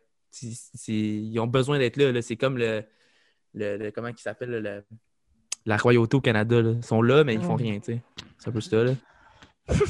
non, mais non, là, mais en tout cas, je sais pas si tu voyais le, le lien. Là. Tu dis pour moi, ça ramène un débat que j'ai eu à certains moments dans des bureaux de coach, tu sais. Ou est-ce que dans la société d'aujourd'hui, est-ce que c'est vraiment pertinent de parler du concept de mâle alpha? Peut-être que oui. mais dans le fond, c'est qu'on va dire Ah, les leaders, c'est vraiment les mâles alpha de la place, puis tu sais que le monde a peur, puis ils respectent, puis c'est comme c'est lui qui est sur le top de la pyramide du groupe. Ça fait ça encore dans la société d'aujourd'hui où le mâle alpha, c'est la personne justement qui fait un peu ce que tu as dit, qui va prendre soin de tout le monde, puis qui va être le loup qui va être en arrière du pack, tu sais? Je pense que c'est ça, il faut juste revoir la définition de qu'est-ce que c'est être alpha. Parce qu'on a une définition qui est qui est associé à, comme tu dis un peu, là, genre, ah, je suis un- je fais, tout le monde a peur de moi, fait que je suis capable de l'idée des troupes, mais tu l'idée par la peur, je pense pas que c'est la bonne façon de le faire. Mais tu je pense qu'il faut revoir la définition de qu'est-ce que c'est être un alpha. Je pense qu'être un alpha, ben, c'est- pas quelqu'un qui va. euh, c'est pas un, pas un dictateur, c'est pas quelqu'un qui va, qui va dicter les choses, c'est quelqu'un qui va l'aider ou c'est quelqu'un qui. Il y a plein de façons d'être alpha qui sont pas nécessairement euh, euh, comme implantés dans, dans le mot, là, je sais pas comment dire, là, je sais pas comment. Ils sont pas reliés à comme- l'intimidation Ouais, nécessairement. c'est ça, exactement, exactement. Je pense que, tu sais, comme, c'est ça, être alpha, ça a été associé à le, le- les loups, là, fait que le, le- le loup le plus fort, fait que celui qui va se- comme, se battre ou whatever, mais c'est pas nécessairement ça, là. Je pense que c'est à revoir cette définition-là, là, du mâle alpha, là. Mais je pense qu'aussi, au niveau des, des, des capitaines, je pense que c'est de pas s'associer des. de pas. Genre. de pas prendre sur soi-même des rôles ou des comportements qu'on n'aurait pas avant même de, recevoir le titre. Puis moi, je pense que c'est avec le recul, c'est ce que j'ai remarqué le plus. Euh, autant que, moi, ben, par exemple, ma plus grande force, c'était de l'idée par l'exemple. Puis j'ai négligé ça, mettons, pour justement essayer de, de pump up les gars, tout avant, parce qu'il n'a jamais été quelque chose que je faisais. Mais autant que, mettons, Coach Badge, justement, il réussit à me faire prendre conscience à ma dernière année que, comme, ta job comme leader aussi, c'est d'aller voir le monde, voir pourquoi ça ne fonctionne pas, qu'est-ce que je- tu peux faire pour les aider, puis les amener à être plus impliqués. Tu sais, je pense que ça, c'est de quoi qui m'a rejoignait bien plus comme rôle. Mais je m'en suis rendu compte trop tard que j'avais beaucoup plus d'énergie là-dedans que de mettre de l'énergie à préparer des speeches le soir avant la game puis me dire que ça va les aider. Quand dans le fond, tu sais, si j'avais juste été spontané, si j'en ai un, j'en ai un, j'en ai pas, j'en ai pas, Mhm. ça aurait sûrement eu beaucoup plus de valeur. Fait que, tu sais, je pense que faut se défaire l'idée que comme t'es capitaine, t'es genre c'est un titre honorifique, puis faut que tu, tu fasses tout ça, ça, puis ça. Tu Je pense que si t'es capitaine, c'est parce qu'il y a des choses que tu fais dans tes habitudes quotidiennes, normales, naturelles, qui font de toi un bon leader. Il faut juste que tu les perpétues. Puis tu sais, c'est pour ça que le titre perd un peu de sa valeur, là, autre que le coin toss. Je pense de- que c'est- stick to what you're good at, là, tu sais. Ouais. Si t'es pas bon à faire des Ouais, speeches, fallait c'est pas, ça. là, tu sais. Mais il y a beaucoup de. Puis ça, ça se rattache aussi à l'authenticité, je pense, qui est, oui, c'est important dans, le contexte sportif, mais dans la vie de tous les jours aussi. Puis finalement, l'autre valeur qui me vient en tête, qu'il y a- quelque chose qui est imprimé euh, partout chez nous, là, au niveau football ou whatever, tout ce qui est équipe, c'est l'abnégation, tu sais. C'est d'oublier son bien personnel dans l'objectif de contribuer au bien commun. Puis ça, c'est vraiment quelque chose que, que je remarque chez, sais, je fais énormément de lectures. Je fais, même qu'avec mes études en ce moment, qui, qui ressemble un peu à ce que tu as fait, Coach Frank, je vois beaucoup ce, ce, ce- ce- ce concept-là qui revient, l'abnégation. Puis, puis même, là, on, parle d'un contexte sportif, mais même dans le contexte d'un bon CEO, d'un bon chef d'entreprise, même s'il est au top de la pyramide, ben, quelqu'un qui va aller care. Même, on, peut parler des Navy Seals, même le, le top commando, il ben, faut quand même qu'il aille voir les, les- les gens qui sont en bas, qui sont sur le terrain, puis qu'ils ils comprennent leur réalité, puis qu'ils care pour eux, tu sais. Ça, ça, c'est vraiment intéressant que tu parles d'abnégation. Puis si- si- je vais peut-être partir un débat en ce moment. J'ai des, j'ai des sentiments mitigés, hein, un bon, euh, une bonne traduction essayée de mixed feelings about this. Mhm. Dans le sens que l'abnégation en soi, je pense que c'est bon, mais il y a beaucoup de gens qui vont prôner l'abnégation puis qui ne sont pas en mode abnégation. Abnégation, pour moi, le plus, ça va être vraiment un stéréotype. Jugez-moi pas sur le stéréotype, mais c'est la, mère de famille d'une famille militaire qui a tout fait les repas, qui a tout élevé les enfants, qui a tout géré pendant que son mari était en mission puis qui faisait ça. Ça, pour moi, c'est de l'abnégation. Ou est-ce qu'elle se met complètement de côté pour supporter la famille? Puis je lève mon chapeau, puis j'ai un exemple typique en tête en ce moment, puis cette madame-là, là, elle est incroyable. OK? Ça, c'est de l'abnégation. Mais il y en a qui vont dire Ah, il faut, faut sacrifier, puis tout ça, mais qu'en bout de ligne, ils font-tu vraiment? Si tu crois dans l'abnégation, c'est ça? Mais le débat que je veux partir, moi, je pense que dans l'abnégation, avec la société d'aujourd'hui, ça ne marche pas. Mais ça, j'ai peut-être peut-être pas raison non plus. Puis pourquoi je dis ça, c'est que j'ai l'impression, puis ça, peut-être, euh, comme tu as dit, comme, je serais curieux de vous entendre parce que vous avez un meilleur pouls probablement de la, du commun, du- vous avez un meilleur pouls des jeunes d'aujourd'hui que moi. là. Je pense que s'ils ne se sentent pas représentés puis ils ne sentent pas qu'ils en retirent quelque chose, j'ai l'impression qu'ils ne vont pas embarquer. Parce que ça, hey, l'abnégation, man, c'est se mettre complètement de côté pour un tout. C'est quand même un gros sacrifice. C'est, sacrifice, c'est pas facile pour tout le monde. Abnégation, c'est comme sacrifice extrême. Tu comprends ça un peu ce que je veux dire? je sais pas si ça marche pour vrai. Mais est-ce que. Je, je pense que. je- moi, en tout cas, je, je connais pas bien la définition du mot abnégation, mais est-ce que, est-ce que l'abnégation, ça peut être, mettons, euh, je donne toute, toute mon énergie à quelque chose, je me sacrifie pour quelque chose, mais je sais pas si je vais en tirer quelque chose. Mais à la fin de la journée, si c'est possible que j'en tire quelque chose. Je donne un exemple. On donne un exemple du football, mettons. Je donne toute mon énergie à l'équipe, mais ça se peut qu'on finisse 0-8, puis qu'on est poche, puis que personne vient nous voir, puis que c'est plate, puis ça se peut. Mais je donne quand même toute mon énergie à l'équipe. Ou peut-être qu'on va finir 8-0, on est bon, on est la meilleure équipe, euh, c'est le fun, il y a 2000 personnes dans nos games, puis, euh, puis après, je suis une superstar dans le, droit. Là, tu sais. Ça- tu sais, comme je sais pas. Est-ce que c'est ça l'abnégation ou l'abnégation, c'est juste genre tu donnes, puis tu reçois rien absolument? Mais tu vois, de la manière que je le vois, puis moi, c'est vraiment de. Oui, le mot sacrifice peut être assez pesant, mais quand je l'ai formulé tantôt, ça semblait beaucoup plus clair. Où est-ce que tu oublies ton bien commun pour celui des autres? Ou est-ce que moi, je suis prêt à perdre beaucoup, je suis prêt à sacrifier beaucoup pour que les autres autour de moi grow, tu sais, puis que mais en même temps, sacrifier beaucoup, c'est quoi? Ben, ça peut être du temps, tu sais, de travailler sur un projet qui fait que je, je sacrifie d'autres choses de ma vie pour mes coéquipiers, tu sais, où je, je passe du temps à, à, travailler avec une recrue pour son bien, parce, mais moi, je préfère plein d'autres choses, c'est d'oublier d'être un, peu la, la- la- notion de unselfish aussi, puis de, Mhm. De, contribuer au bien commun. Puis ça, c'est quelque chose que, que je pense que l'abnégation, ça peut être c'est le, je vais dire travail communautaire, mais c'est d'être un, un- acteur de changement dans ta communauté. tu sais. Puis je pense qu'un des moyens de faire ça, c'est parce que quand tu, quand tu donnes du temps à ta communauté, est-ce que ça te revient nécessairement? Non, tu es en train de bâtir quelque chose, tu es en train de contribuer à quelque chose qui, va, qui a une pérennité, qui va, qui va durer de temps- dans le temps que tu vas peut-être pas en profiter. C'est comme quand tu contribues au, au leadership de ton équipe, à la culture, au programme. Peut-être que tu n'en profiteras pas, mais par exemple, tu le sais que ça ne te reviendra pas nécessairement, mais que tu, tu contribues puis que tu n'en récolteras pas les fruits tout de suite. Fait que moi, je le vois un, peu comme ça aussi, où est-ce que euh, c'est sûr que à l'extrême, l'abnégation, comme tu dis dans ton exemple de, mère de famille, le concept de si jamais ça va au détriment de, de, mon, de mon bonheur, de mon, de mon, pla- de mon plaisir que j'ai à le faire, ben pourquoi est-ce que je le ferais? Mais moi, j'ai j'ai du plaisir, puis j'aime ça faire ça. J'aime ça contribuer dans la communauté. J'aime ça euh, m'oublier, oublier mon bien personnel pour celui de mes coéquipiers. Mais le- le- le- la valeur de communauté, ça serait pas un meilleur mot qu'abnégation, peut-être? La communauté, c'est pas ça qui c'est pas ça qui te re- qui fait te re- rejoindre tout ça. C'est comme la, la communauté de ton équipe de football, ta communauté en général aussi. Je pense que c'est peut-être ça qui vient te rejoindre. Ben oui, mais a- moi, j'aime honnêtement contribuer à sa communauté. Tu, peux tu peux le voir d'un œil comme quoi ça, tu, tu fais juste contribuer à ta communauté, mais ce que j'aime du concept d'abnégation, c'est que tu t'oublies t'oublies ton bien, ton, ce que toi, tu peux en tirer pour éventuellement contribuer à la communauté. tu sais. Parce que, comme je disais, ça contribuer à avoir, voir l'impact que ta contribution a sur une communauté, ça peut ne pas se faire instantanément, ça peut se faire sur plusieurs années. tu sais. C'est pour ça que.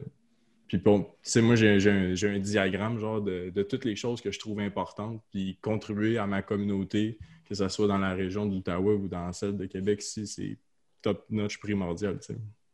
Mhm. Pour moi, ça, c'est comme. euh, tu sais, c'est de vouloir laisser un patrimoine, une legacy, dans ça, le sens que tu, tu passes, mais qu'en passant à travers ton chemin, tu laisses un impact positif. Puis Je Mhm. pense que la deuxième version d'abnégation que tu as mentionnée, je suis peut-être plus en accord avec ça. Ou est-ce que c'est un sacrifice parce que tu sais que tu fais partie d'un tout commun, Mhm. mais je veux que moi, c'est peut-être moi qui est individualiste. là, puis je pense que ça, je le suis quand même fortement. là. Mais Mhm. moi, c'est important de- que les gens respectent mon individualité jusqu'à un certain point. Euh, comme je veux quand même être considéré dans le groupe, mais ça, c'est peut-être moi, c'est peut-être plus moi qui ai de la misère avec l'abnégation que d'autres choses. Parce que le sacrifice de dire, puis moi, le sacrifice, c'est genre, je vais me faire péter par un bloqueur. Tu sais, comme on fait un, il y a un power, puis je me rappelle un jeu typique là, contre Western, il y a un trap qui sort, c'était Matt, Matt- un gars qui a joué dans le CFL, Matthew, je sais pas trop quoi, là, ou Matt Norman, quelque chose de même. Puis bref, je descends sur le trap, il me défonce, mais finalement, le gars a fait le plaqué en arrière du trap. Je suis comme, OK, good, tu sais, c'est bon. Mais ça, pour moi, c'est un sacrifice. C'était pas tellement ça de la négation parce que je sais qu'après ça, dans le meeting le samedi, le dimanche, le coach, il va dire, Hey, good job, Frank, t'as pris le bloc, blablabla. tu sais. Mais bref, on s'estime plus la sémantique. Mais je pense que la deuxième partie que tu as mentionnée, faire partie d'un bien commun, je trouve que c'est super important. Puis on le voit avec la pandémie, là, ça demande constamment de faire des gestes d'abnégation pour le bien commun. Puis ça devient difficile assez pour, pour les gens. Puis là, je ne veux pas rentrer dans qu'est-ce qui est correct et qu'est-ce qui n'est pas correct. C'est à vous de vivre avec votre propre éthique. Puis, puis je ne parle pas vous, vous, mais peu importe qui nous écoute. Mais à tous les jours, il faut faire preuve d'abnégation durant la pandémie. Puis, puis c'est correct. Puis ça, ça revient à nos valeurs de qu'est-ce qui à quel point qu'on est capable de se priver nous-mêmes pour sauver des vies des gens, puis pas avoir d'impact ou pas stresser les professionnels de la santé. Moi, je sais que je, je fais de l'abnégation. Est-ce que ça me demande des grands sacrifices? Non, parce que ma vie, je vis bien, tu sais, puis j'ai pas, pas perdu de job, mes filles sont en santé, puis tout ça. Mais moi, la, la raison numéro un pour laquelle je fais du- des sacrifices, c'est parce que je sais que ça devient très difficile pour les professionnels de la santé qui Mhm. travaillent de l'over, puis de l'over, puis de l'over, puis qu'ils sont tout à bout, puis que, tu sais, tout ça. Mais, mais ça, moi, ça me donne une belle preuve, je pense, durant la, la pandémie, de voir à quel point on est capable de, de s'abnéguer soi-même. Puis il y a des gens qui sont, sont juste pas capables. C'est dommage, mais ça, c'est la société dans laquelle on vit. Puis pour euh, faire du pouce un peu là-dessus, je je sais pas si tu l'as déjà lu, il y a eu des études là-dessus sur le livre des, euh, des All Blacks là, en Nouvelle-Zélande. Mhm. Ben, il y a un concept dans le livre qui dit Leave the Jersey in a better place. Tu sais, comme quand tu arrives dans une organisation, tu vas, tu vas être un numéro, tu vas avoir un numéro, mais quand tu, quand tu vas remettre ton chandail, que- quelle valeur tu vas avoir ajouté à ce numéro-là? Tu sais, Le coach, le mec, il redonne ton chandail à un autre gars, il va dire Tu sais qui avait ce numéro-là? hein, tu sais, puis les- les Vraiment une bonne expression. sont- ben, je sais, j'avais jamais entendu, Ouais, mais, mais moi, ça, ça- wow, vraiment, là. ça me, ça me Nice. frappait à la maison, tu sais, parce que j'étais comme, je veux pas juste être un numéro, tu sais, je veux pas, euh, parce qu'il y en a, là, des jerseys qui se donnent, puis qu'on on est comme, ah, c'était qui, ce gars-là, tu sais, puis ah, ne- je veux pas dire, je veux pas chien, puis il y en a dans, dans les équipes où est-ce qu'on peut dire des, des nowhere, tu sais, des gens qui qui n'ont pas joué dans, dans, dans toutes leurs années universitaires, mais il y en a, là, que quand tu te fais donner ce numéro-là, -là, tu es comme, tu sais qui qui avait ce numéro-là, hein, comme tu sais, les standards sont élevés, tu sais ce gars-là, comment il s'impliquait dans sa communauté.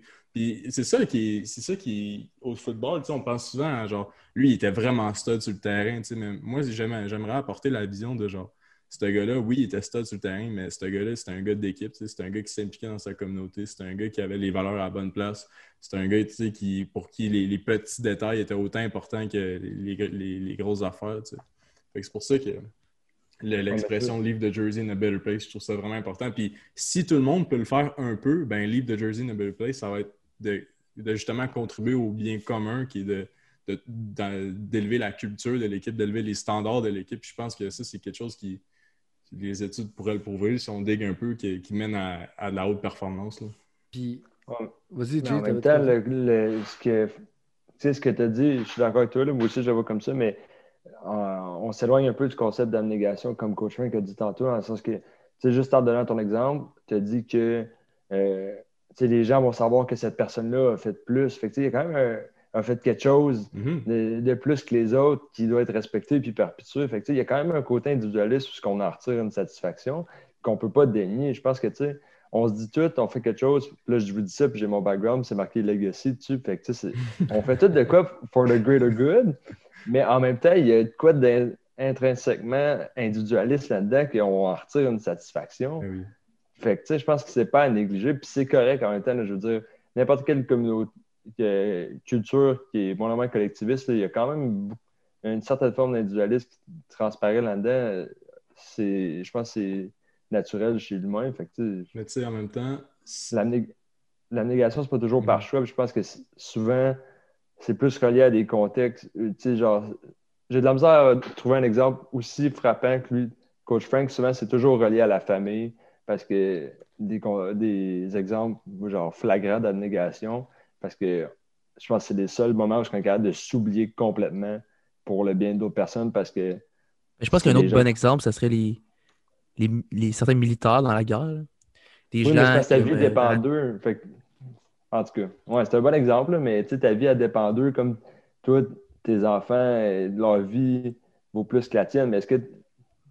Mais c'est difficile de faire de tout cas. l'abnégation même avec tes enfants, là, dans le sens que, tu sais, je veux dire, je les adore, mes filles, puis j'ose penser que je suis un père présent, là, mais comme, c'est-. Tu veux quand même que ta carrière fonctionne, tu veux quand même être en shape, tu veux quand même. Mais, Mhm. mais, mais tu sais, comme Jaco mentionne dans, dans ses podcasts, ben c'est que faire de l'argent et avoir une bonne carrière, c'est prendre soin de ta famille. Parce qu'en ligne, si tu fais 3 piastres de l'heure puis tu gagnes 2000 piastres par année, prends pas soin de ton monde. Tu n'es pas plus en train d'aider ta fille que tu as bien beau être présent 7 jours sur 7, mais ça va pas aider à faire avancer la famille. Fait que c'est comme un dilemme où est-ce que tu es comme OK, là, je, suis over the board dans ma carrière ou je suis juste assez loin pour prendre soin de ma famille? Fait c'est comme pas facile parce que je suis selfish en prenant soin de ma carrière ou comme non, fait que là, c'est délicat. Mais j'aimerais ça faire un, lien avec ce que tu as parlé de Leave the Jersey in a Better Place. Puis ça, pour moi, c'est une affaire qui est la puis je pense que c'est informé par la science, mais à travers le temps, des fois, j'oublie. Mais, moi, j'ai toujours été... de relier à ça. Mais toujours été avec mon good feeling, puis ça fait lien avec des conversations que j'ai eues avec euh, un de mes proches qui est dans le militaire, tu sais. Puis, tu sais, un bon leader, là, quand ça part, ça fonctionne bien encore. Dans le sens que le leader, il a tellement bien fait les affaires que tu l'enlèves puis ça continue. Puis moi, je vais te donner un exemple concret qui vous concerne littéralement.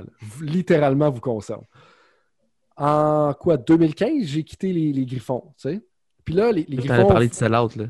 Ça aurait été une, bonne... Euh, ça aurait été bon de parler. Foley, il y a toujours une bonne histoire à propos de sell-out, by the way. Là. OK, ben on ira là-dedans après. Mais je vais parler. De... Ah ouais, je me rappelle pas. L'autre jour, je me suis conté.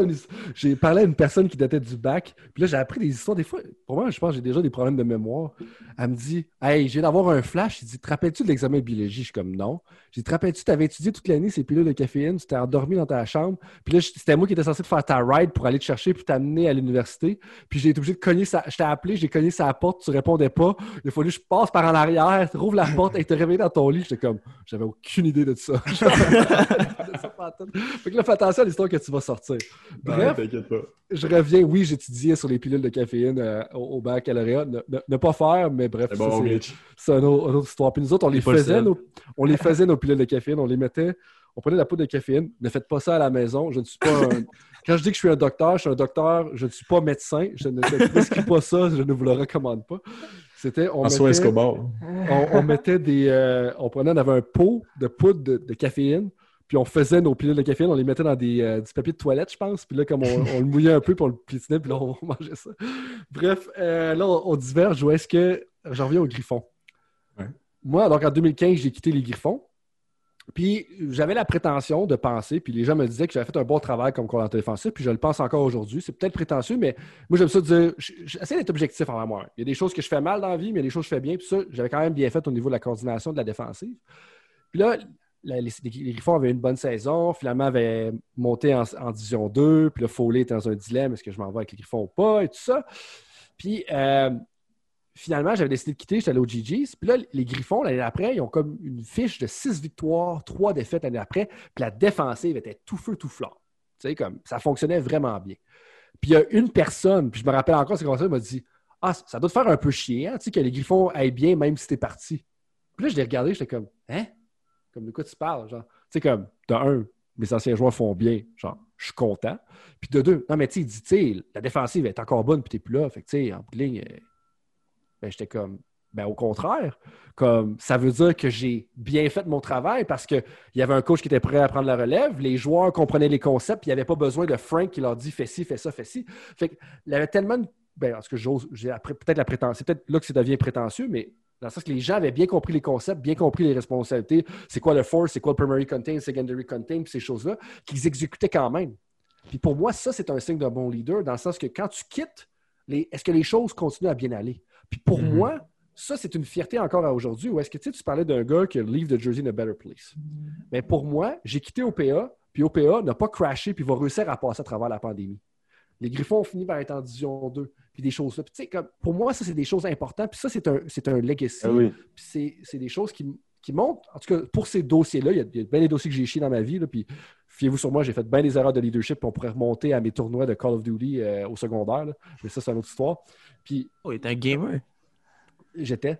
Euh, puis, euh, mais, mais, le point étant que j'ai quitté, puis les choses ont continué à bien aller. Puis pour moi, ça, c'est un signe d'être un bon leader. Parce que c'était pas à propos de toi, c'est à propos des gens. Puis en fait, pour moi, selon moi, c'est de ne pas être prétentieux de ce que je viens de dire parce que ça veut dire que c'était à quel point que les autres entraîneurs comprenaient le système, à quel point les autres, joueurs sur le terrain comprenaient le système, puis étaient capables de se l'approprier, puis de le jouer quand même, même si la personne qui était en charge n'était plus là pour faire les directives. Puis ça, pour moi, c'est une preuve de bon leadership.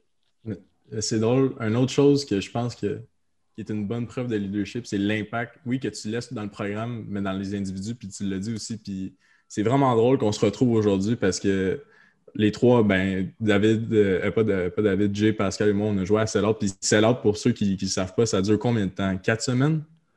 On va dire six. Mettons six. Je pense que c'est plus six semaines? six. Ouais. six semaines, puis... 35 heures de pratique. Ça, fait, ça, ça fait peut-être 2015, euh, ça fait environ six ans. Puis en six ans, on a gardé contact. Puis pour moi, personnellement, je sais que je t'ai souvent écrit, je te dis hey, comment ça va, j'espère que tu, vois ce que je fais, j'espère que tu... Puis on a tout le temps gardé contact. Puis pour moi, l'estime que tu avais de moi a tout le temps été super important, même si techniquement, tu m'as coaché pendant six semaines. Fait ça, ça, pour moi, c'est. tu penses, les, gens me disent Ah, c'est qui les, bons coachs que tu as eus? Puis c'était un des premiers qui me vient en tête, mais ça, pour moi, c'est fou, sachant que ça s'est fait en six semaines, tu sais. Puis d'habitude, euh, il y a des, gens pour qui ça prend des années à développer ça puis avoir un impact dans la vie des gens, mais je, vais parler pour les autres aussi, mais le fait qu'on ait pensé à toi puis pour le podcast, on s'est dit, ben, un des bons coachs qu'on a eu, c'est clairement coach Frank, tu sais. Ben, merci, c'est vraiment gentil d'avoir ça. Puis ça me fait penser à quelque chose que je dis à ma femme. pour moi, ma femme, c'est vraiment un autre conseiller. Puis je pense que vous pouvez comprendre l'espace qu'elle prend dans ma vie juste avec la conversation de ce soir. Comme, tu sais, moi, j'ai pris une femme qui est effectivement plus intelligente que moi, puis qui me challenge. c'est pas le genre de fille que je te dis quelque chose, elle dit Là, François, c'est vraiment cave ce que tu viens de dire. J'ai comme Ah, OK, ben, c'est ce que je te dis à toi. Mais bref, une affaire que je dis souvent à, elle, tu sais, puis, puis, tout ça, c'est que il y a bien des affaires que je faisais peut-être pas bien, mais une affaire que je faisais très bien pour moi, c'était à quel point les athlètes restaient motivés après avoir passé sous ma main, si on veut. Puis je pense mm-hmm. à ton frère, tu sais, Josh, comme Jérémy, je pense à ton frère qui s'appelle Josh, pour clarifier pour les gens qui ne comprennent pas, c'est que il est encore motivé après. Puis est-ce que Josh, c'est un, un, excellent athlète, puis il était très motivé par lui-même. C'était facile de coacher Josh. On s'entend là-dessus. Mais ce que tu viens de dire, Foley là, Pascal, toi-même, Jérémy, avec ce que tu fais.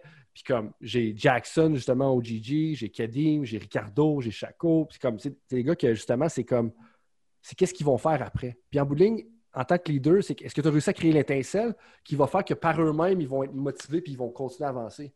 Parce qu'en bout de ligne, s'ils ont besoin de ta motivation puis ils dépendent de toi, tu n'as pas été un bon leader. Si tu as réussi à leur donner mm-hmm. des outils, puis qu'après ça, ils peuvent voler de leur propre zèle, littéralement, puis je sais que c'est cliché de dire ça, bien là, tu as fait ta job, tu sais.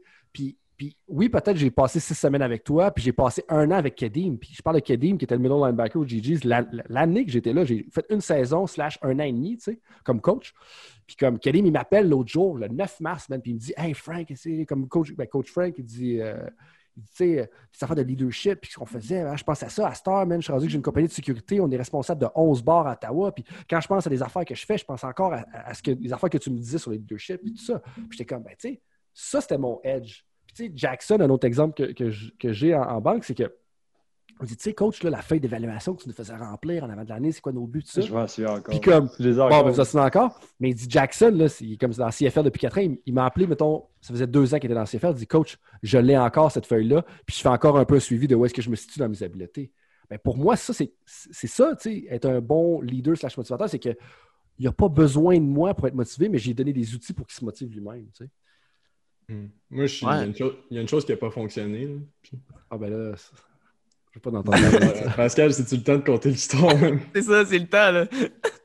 Et tu tu sais, à la sélection Ottawa, on jouait trois matchs. Les deux premiers, ça avait pas bien été. Puis là, le dernier match, OK, on joue euh, au stade des, des Géants de Saint-Jean-sur-Richelieu. On, joue, ouais, Rive-Sud, je pense. Il y a mon Jay Denis là, qui, qui traîne tout le monde, puis qui a gagné euh, MVP quatre fois sur trois games, tu sais. Mm-hmm. Fait que après ça, la troisième game, la, première demi, on se fait vraiment smoker. comme c'est rendu genre 30 cucs à zéro. Non, non, non, on perdait, on perdait pas si peu que ça, faut On ah, perdait par Il y a une erreur que je me rappelle que j'ai. Je fais encore des cauchemars par rapport à cette game-là. Je sais pas si c'est là que tu t'en vas, mais si c'est ça, ça va être drôle. En... je, sais pas si c'est ça. Mais, parce que je pense pas que c'était une erreur qui était faite, mais on s'en va à demi. Fait que là, on est comme à troisième game, sélection Ottawa, tu sais, on, on a un peu l'équipe euh, la moins bonne du tournoi, tu sais. Mhm.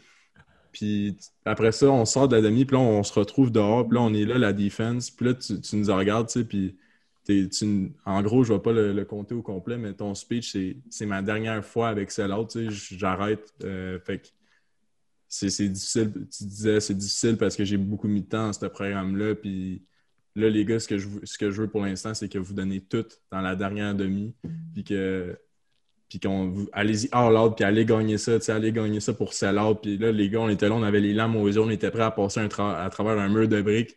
Puis finalement, dans la deuxième demi, on s'est fait complètement démolir, tu sais. Ouais, Ça, puis, euh, ouais, puis ça, c'est. Ah, tu sais, tu penses motiver le monde en faisant ça, mais ce que tu fais, c'est que tu leur rajoutes de la pression. Ben oui. Puis vous n'êtes pas, comme on disait tout à l'heure, Jay, ce que tu disais, ça fait directement avec ça, ou est-ce que ils sont pas outillés, les kids, hey, moins de 17 ans, là, ils ont 15 puis 16 ans, puis toi, tu leur mets les fardeaux d'un programme sur les épaules. Tu penses à ça aujourd'hui, puis tu te dis, hey, c'était donc ben pas une bonne stratégie. Mais pourtant, les gars, j'ai j'ai touché une corde sensible parce qu'il y en avait qui, il y en Ben avait oui. qui pleuraient, qui étaient Eh, moi, j'avais les larmes aux yeux, je m'en souviens. Hey, j'excuse d'avoir fait pleurer les boys. Mais il y a une autre affaire aussi, c'est que j'avais dit, c'était qu'on jouait justement contre Richard Savoie, qui était Oui. mon ancien coach. C'est ça que j'allais de ça. Puis, en plus, à la demi de cette game-là, mon genou s'est mis à enfler comme le maudit parce que, je ne sais pas si vous le saviez, mais moi, j'ai eu une tumeur dans le genou.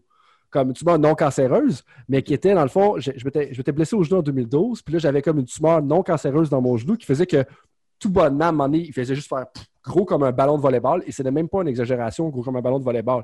Fait que là, comme, parle de tout ça, parle de mon ancien coach Christophe Savoie, parle de sell-out. Mais je me rappelle surtout de un jeu où est-ce que c'était comme dans les dernières minutes de la game, goal line à la ligne de 2, mettons, tu c'était pas tout à fait à la ligne de 1, tout ça. Puis là, je m'en vais, c'est un time-out. Puis tu sais, Richard, c'est un psychologue de formation, puis comme, il comprend un peu ces affaires-là, qui était le, le coordinateur offensif adverse. Moi, j'étais coordinateur défensif, bien entendu. Puis là, je m'en vais dans le... Puis là, je dis, ah, c'est le dernier jeu. Puis là, je les crains au fond, tu sais. Puis là, tout ce qui arrive, Richard, il call un zone read. T'as juste tout le monde qui converge sur le running back. T'as juste le petit QB qui pogne la balle, qui fait... Puis là, j'ai fait... T'as donc bien été idiot, Frank. Au lieu d'être craqué, il n'y avait pas besoin d'être craqué encore plus que ça. T'es ça craqué au fond, ils ont tout crashé sur le gars, puis en bowling, t'aurais juste dû les calmer, les responsabiliser. Puis ça, en fait, ça m'a amené à une intervention différente. Puis ça, là, je suis plus dans mon timeline, je suis à la bonne place, mais je pense que oui. Justement, avec ton, avec ton frère, euh, Jérémy, qui était Josh à l'époque, avec la défensive des Griffons, on était au goal line, c'était un quatrième et un contre euh, Collège Champlain-Saint-Lambert. Puis là, tu sais, quatrième et un, goal line, let's go, faut se motiver. Puis I guess que j'ai peut-être appris de cette situation-là. Je m'en vais dans le huddle, puis je me rappelle toujours de la face de ton frère cette fois-là. Je regarde les boys, je dis, hey les boys, ça va bien? OK. Hey, on ferme les yeux, là, puis on respire. Puis là, il comme, hein? Non, on ferme les yeux. là. Ferme les yeux. OK? Prends une grande respiration. Ah. Je fais juste ça dans le huddle, genre. C'est tout ce que je fais. OK, on va faire, euh, je sais pas moi, elephant euh, toes green. Mettons quelque chose de même, tu sais. Pouf. Force fumble, fumble recover sur quatrième et un à la ligne de 3. J'étais comme, bon, et voilà. Puis tu sais, des fois, Ça comment marche. est- ça, ça marche, mais comment est-ce qu'on essaie de motiver le monde alors que c'est Ah. pas. Tu rajoutes de la pression sur les choses, tu sais. Puis je prends ça de Richard Savoie en bout de ligne. Tu sais, c'est une affaire parce que Richard Savoie, c'est chef de Lévis-Lauzon. Ceux qui ne savent pas, on était en Division 2, mais on a aussi la pire équipe de la Division 2 à ma première année. Et puis, on a joué une game contre André Grasset, qui, à l'époque, était aussi la pire équipe de la Division 2 avec nous. Puis, l'équipe qui perdait ce match-là allait en Division 3. Mais Richard Savoie, qui était l'entraîneur-chef du Cégep Lévis-Lauzon à l'époque, le, le savait pas, ça. Le savait, ça, mais ne nous l'a jamais dit. Mais l'affaire, c'est que ce game-là là, est allé en triple overtime. On a gagné genre 52 à 49 pour rester en Division 2. Moi, si Lévis restait en Division 3, là, je flexais. Là. Je m'en allais pas. Tu sais, comme, j'avais parti de Division 1 à Division 2, j'étais comme, non, non, je m'en vais pas en Division 3. Là, ça, c'est un autre débat. Mais j'étais comme, pourquoi tu ne l'as jamais dit? Il dit, ben oui, mais si je vous l'avais dit, comme, imagine la pression que ça vous aurait mis ses épaules, puis à quel point vous auriez juste stressé. J'étais comme, ben, t'as bien raison, tu sais. Comme, fait que des fois, on pense qu'on aide, mais on n'aide pas pantoute, puis on devrait juste laisser les gens dans le, dans le néant un petit peu, tu sais. Mhm. Ou faire de la méditation en plein milieu d'une game de football. Aussi. Un ou l'autre. Ouais, ben, hey, on a oublié de faire de quoi, les gars? Si, je pense que, comme pour être respectueux du temps de Coach Frank, là, le hot seat, on l'a jamais fait. Ça, c'est un concept qu'on a fait une fois dans le podcast. On l'a fait deux fois. On l'a fait deux fois. Deux fois. Dans le fond, pendant deux minutes, on te, on te drille des questions euh, à tous sens. Puis euh, juste pour que le monde apprenne un peu plus à te connaître, même si c'est ce qu'on fait depuis le début, mais je pense que ça va être une bonne, une bonne façon là, de, soit de là- faire ça ou. euh, vu que c'est une tradition, on va commencer avec. Attends, je vais aller prendre le temps en premier. C'est ton timer. ouais. Hey, j'ai pas fait de devoir, j'ai pas écouté les autres podcasts. D'habitude, tu écoutes les autres podcasts non. pour savoir les questions d'avance. Ah. Non, non, non, c'est pas tout le temps les mêmes questions, c'est juste des questions qui nous rentrent dans la tête, là, n'importe quoi. Là. Fait que là, juste pour. C'est moi qui vais poser la première question. Après, on va aller David, Foley, Jay, OK? Puis, la première question, ça va être une tradition. OK? De- Sur le du podcast. C'est quoi ton meilleur bench? 225 x 5. C'est quoi ton livre préféré? Mon livre préféré? Ouf. Euh, hey man, j'en j'en ai pas. Pour vrai, j'en ai comme 8 ouverts en même temps. Puis. euh, ouais. Puis, non, j'en ai pas. Pour vrai, je peux pas te dire un livre préféré. Coach de foot préféré. Pete Carroll. Pete Carroll. euh, ouais, Pete Carroll parce qu'il est positif puis il y a de l'énergie. Puis à un moment donné, on, on peut avoir du succès sans être un trou de cul. là. Ton GPA. Mon GPA, Ouais. 8.5. Je suis pas mal sûr. Sur combien? Sur sur 10. 10. Sur, sur 10. En Ontario, c'est pas pareil. Je pense que c'est 3.8, 3.9, quelque chose de même. Pour faire un shout-out à temps d'arrêt, c'est quoi ta citation préférée? Make it happen. Ça, ça a toujours été ça depuis vraiment longtemps. Puis j'en parlais tout le temps à Sellout. Puis ça, je vais, je vais me permettre de faire une tangente dans le hot seat. Là. Mais comme, un moment donné, là, si vous n'avez pas de quoi dans la vie, là, arrêtez de chialer, là, puis make it happen. Puis ça, ça vient de Michael Jordan. Tu as envie d'avoir une Porsche, qu'est-ce que tu as à faire pour avoir une Porsche, puis fais juste le faire? Comme, moi, c'est un peu ça. Make it happen, à un moment donné. Là. Tu veux peser 170 livres, ben, make it happen. Ça finit là. Euh, un, un- un conseil pour des, des jeunes athlètes. Make it happen. Non. Euh, tes performances en secondaire 4, ça veut dire fuck all. Ton plus grand accomplissement sportif?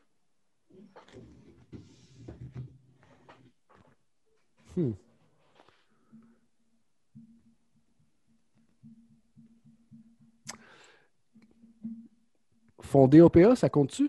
Yeah. Parce Ouais. que Ah oui. Cofondé OPA, pour être honnête? ça a changé bien des affaires dans la vie de bien des gens. Tu sais, de laisser le legacy à l'Outaouais, tu sais, je veux dire, j'ai fait ça en équipe, là, mais comme c'est Mm. parti de DAO, ça, là. là. DAO, pour ceux qui ne savent pas, c'était un camp d'été de, avec moi et Michael Levikov, justement, de 15-12 athlètes. Puis en dedans de 3 ans, c'était rendu un gym de 3500 pieds carrés, là, tu sais. Jay, c'est la dernière question.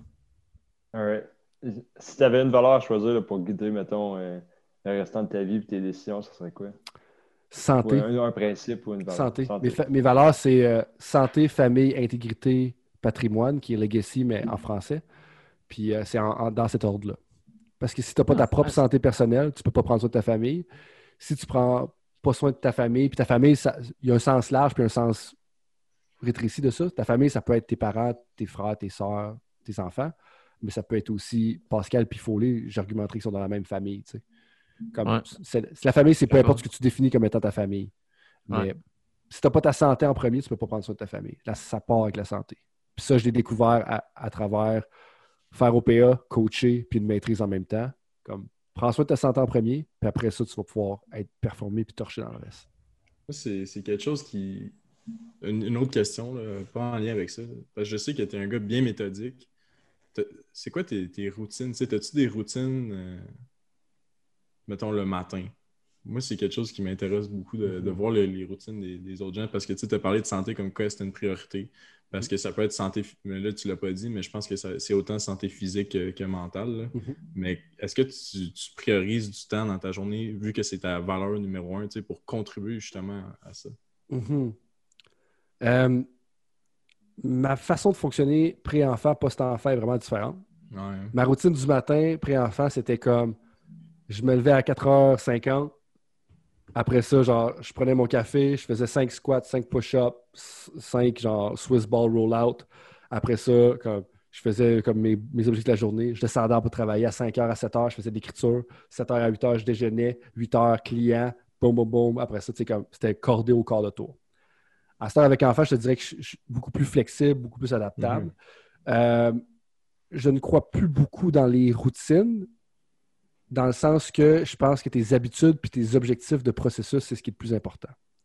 Puis je regardais un peu à gauche puis à droite, là, je sais que tu l'avais vu tantôt, parce que je cherchais mon, mon daily log. Où est-ce qu'à cette heure, j'ai comme une charte, puis je divise ma vie en trois semaines. Puis à chaque trois semaines, j'ai des objectifs de processus. Combien de fois j'ai aidé ma femme pour des dossiers importants pour elle? Combien de temps j'ai passé avec mes filles? Combien de mes chums j'ai passé au moins une heure avec? Combien de temps j'ai passé à m'entraîner? Combien de personnes avec qui j'ai réseauté? Combien de, temps combien de pourcentage de livres que j'ai lus? Comme toutes ces choses-là. Puis ça, je pense que ça serait ma routine numéro un. où est-ce que j'ancre tout dans qu'est-ce que je fais au quotidien pour atteindre mes objectifs à long terme? Et donc, ma seule routine, ce serait ça. Sinon, ben, quand je rentre dans mes, dans mes séances, j'ai ma petite routine à ma porte où est-ce que je vais faire de la respiration. Après ça, je vais faire une petite activation, puis je vais rentrer, puis le go, je suis in. Euh, puis, probablement que j'ai des habitudes à cette heure que, j'ai prises, que j'ai changées, mais j'ai comme changé mon environnement qui fait que peut-être que mes routines, c'est rendu juste ma vie normale. C'est comme mhm. plus de réseaux sociaux, comme plus de. Ah ouais, t'as supprimé? Supprimer mes réseaux sociaux. Euh, il reste, pour être honnête, j'ai Strava encore. Le reste, c'est pas moi qui les gère. Strava, c'est facile. Envoie un message sur Strava. Ben, Strava non, mais parce que Strava, c'est pour ma santé. Ah, ma santé, c'est ma valeur numéro un. Puis de voir mes chums m'entraîner, ça me motive. Fait que dans les routines, j'en ai pas vraiment. Au, à, à ce j'ai beaucoup plus de flexibilité que j'ai déjà eu dans le passé. Puis je pense que ça, c'est peut-être même rendu une de mes forces. Mais ce qui est vraiment important, c'est mes objectifs quotidiens. Comme je te dis dans mon petit log. J'ai un log, puis là, je fais un tally. Travailler deux heures sans distraction, travailler une heure avec distraction. Combien de temps? Ah oui, euh, combien de temps je passe en solitude? Ça, c'est un élément qui je trouve qui est vraiment important. Puis solitude, pour moi, c'est quand tu n'as pas le input d'une autre personne. Puis input d'une autre personne, c'est livre, podcast, TV, appel, ta famille ou des mythes. Puis je pense que des fois, on a besoin juste de temps où est-ce que tu es tout seul avec toi-même. Mais je suis juste curieux, pourquoi tu, tu ça à chaque jour, mais tu check combien tu en as fait par trois semaines? Exact. Fait que je marche par sprint de trois semaines. Fait que là, mettons, pour les trois prochaines semaines, je vais commencer mon dernier. Je me dis, OK, mais là, dans les dernières semaines, j'ai passé beaucoup de temps avec mes filles. Euh, j'ai pas, pas investi dans ma santé. Je te donne ça rapidement. Là. Puis j'ai fait beaucoup de networking. Là, le networking, puis euh, genre, mes filles, je vais m'occuper de mes filles, mais je vais peut-être pas aller over the board dans les trois prochaines semaines. Fait qu'à chaque trois semaines, tu te donnes des nouveaux objectifs par rapport à ça. J'ajuste. J'ai comme ma constante, puis je vais ajuster. Ben, OK, les trois prochaines semaines, là, faut que je me... Comme dans ce sexy, c'est, c'est ma santé, puis c'est ma femme. Comme là, il faut que je m'occupe de ma femme puis de ma santé dans les trois prochaines semaines. C'est vraiment les deux dossiers prioritaires. Puis est-ce qu'à chaque jour, parce que tu as dit aussi que tu fais des daily goals, à chaque jour, tu te dis, OK, aujourd'hui, il faut que je fasse. Euh, faut que je passe du temps avec ma femme pendant deux heures, c'est ça que tu te dis ou, c'est euh, vraiment juste. Ben, j'ai des daily goals dans chacun. Ben, c'est en fait, je dis tout le temps, ben, comme mettons, si tu checkes avec mes filles, c'est qu'en moyenne, je devrais passer une heure complètement dédiée à mes filles par jour. OK. Mettons, ce serait ça. Mais je ne vais pas dire, OK, une journée, ça se peut que je fasse zéro parce que la vie arrive de même. Mais euh, dans mes objectifs quotidiens, je me lève le matin, puis la fois, je vais me dire, c'est OK, aujourd'hui, comme mon objectif numéro un, c'est de gérer mon énergie. OK, aujourd'hui, mon objectif numéro un, c'est de connecter avec les gens. OK, aujourd'hui, mon objectif numéro un, c'est d'être authentique comme c'est pas tout le temps des objectifs quantifiables. Puis des fois, je trouve qu'on a, à cause de la trend des smart goals là, qui est complètement overrated, on a tendance à faire tout le temps des smart goals. Puis je pense que des fois, d'avoir un objectif vague, c'est correct aussi. Tu sais. Comme, hey, aujourd'hui, je veux juste finir la, journée encore avec de l'énergie. Hey, aujourd'hui, tu sais, quand je parle à David, ben, je ne connais pas David, ben, je, veux juste établir un lien comme authentique. Comme, c'est correct de, faire ça, tu sais. Ouais. Ah, mais c'est cool, c'est, une façon différente de le faire. Je pense que c'est pas tout le monde qui le fait comme ça, mais c'est vrai que c'est quand même. Euh, ça, je sais pas comment dire, mais ça donne un. C'est un peu un vent de fraîcheur par rapport à. Tu tu te mets pas de pression de performance non plus. C'est comme tu as des choses que tu veux faire à chaque jour, comme tu dis, tu veux passer une heure avec tes filles, whatever. Mais ça, déjà, c'est correct. Mais tu te dis aussi aujourd'hui, euh, mettons que tu je sais pas, il y a quelque chose de nouveau qui va se passer, tu te dis que tu veux l'approcher avec euh, de l'enthousiasme, whatever. Mais je pense que ça te met dans un meilleur mood que te dire euh, oh, aujourd'hui, il faut absolument que j'aille traîner pendant deux heures. Tu sais, comme. Mm-hmm. je pense que c'est tu sais, comme mon psychologue, je, rencontre, je rencontre pas nécessairement régulièrement, mais peut-être, euh, mettons, deux fois par année en moyenne sur les quatre dernières années. Tu sais, mais, mais il y a des bouts, c'est plus intense de façon plus régulière. Puis, tu sais, il faut, là. Pourquoi qu'on se parle tout le temps de il faut? Puis ça, il dit ça vient de notre héritage de judéo-chrétien. Puis je ne suis pas sûr exactement ce que ça veut dire, mais en bout de ligne, ça vient de la. Tu comme, il faut absolument faire ça. Puis c'est comme, non, mais comme, de un, passer du temps avec mes filles, c'est pas il faut que je passe du temps avec mes filles, c'est je veux passer du temps avec mes filles, je veux m'entraîner. Comme pour moi, un objectif, c'est de passer 200 minutes à m'entraîner par semaine.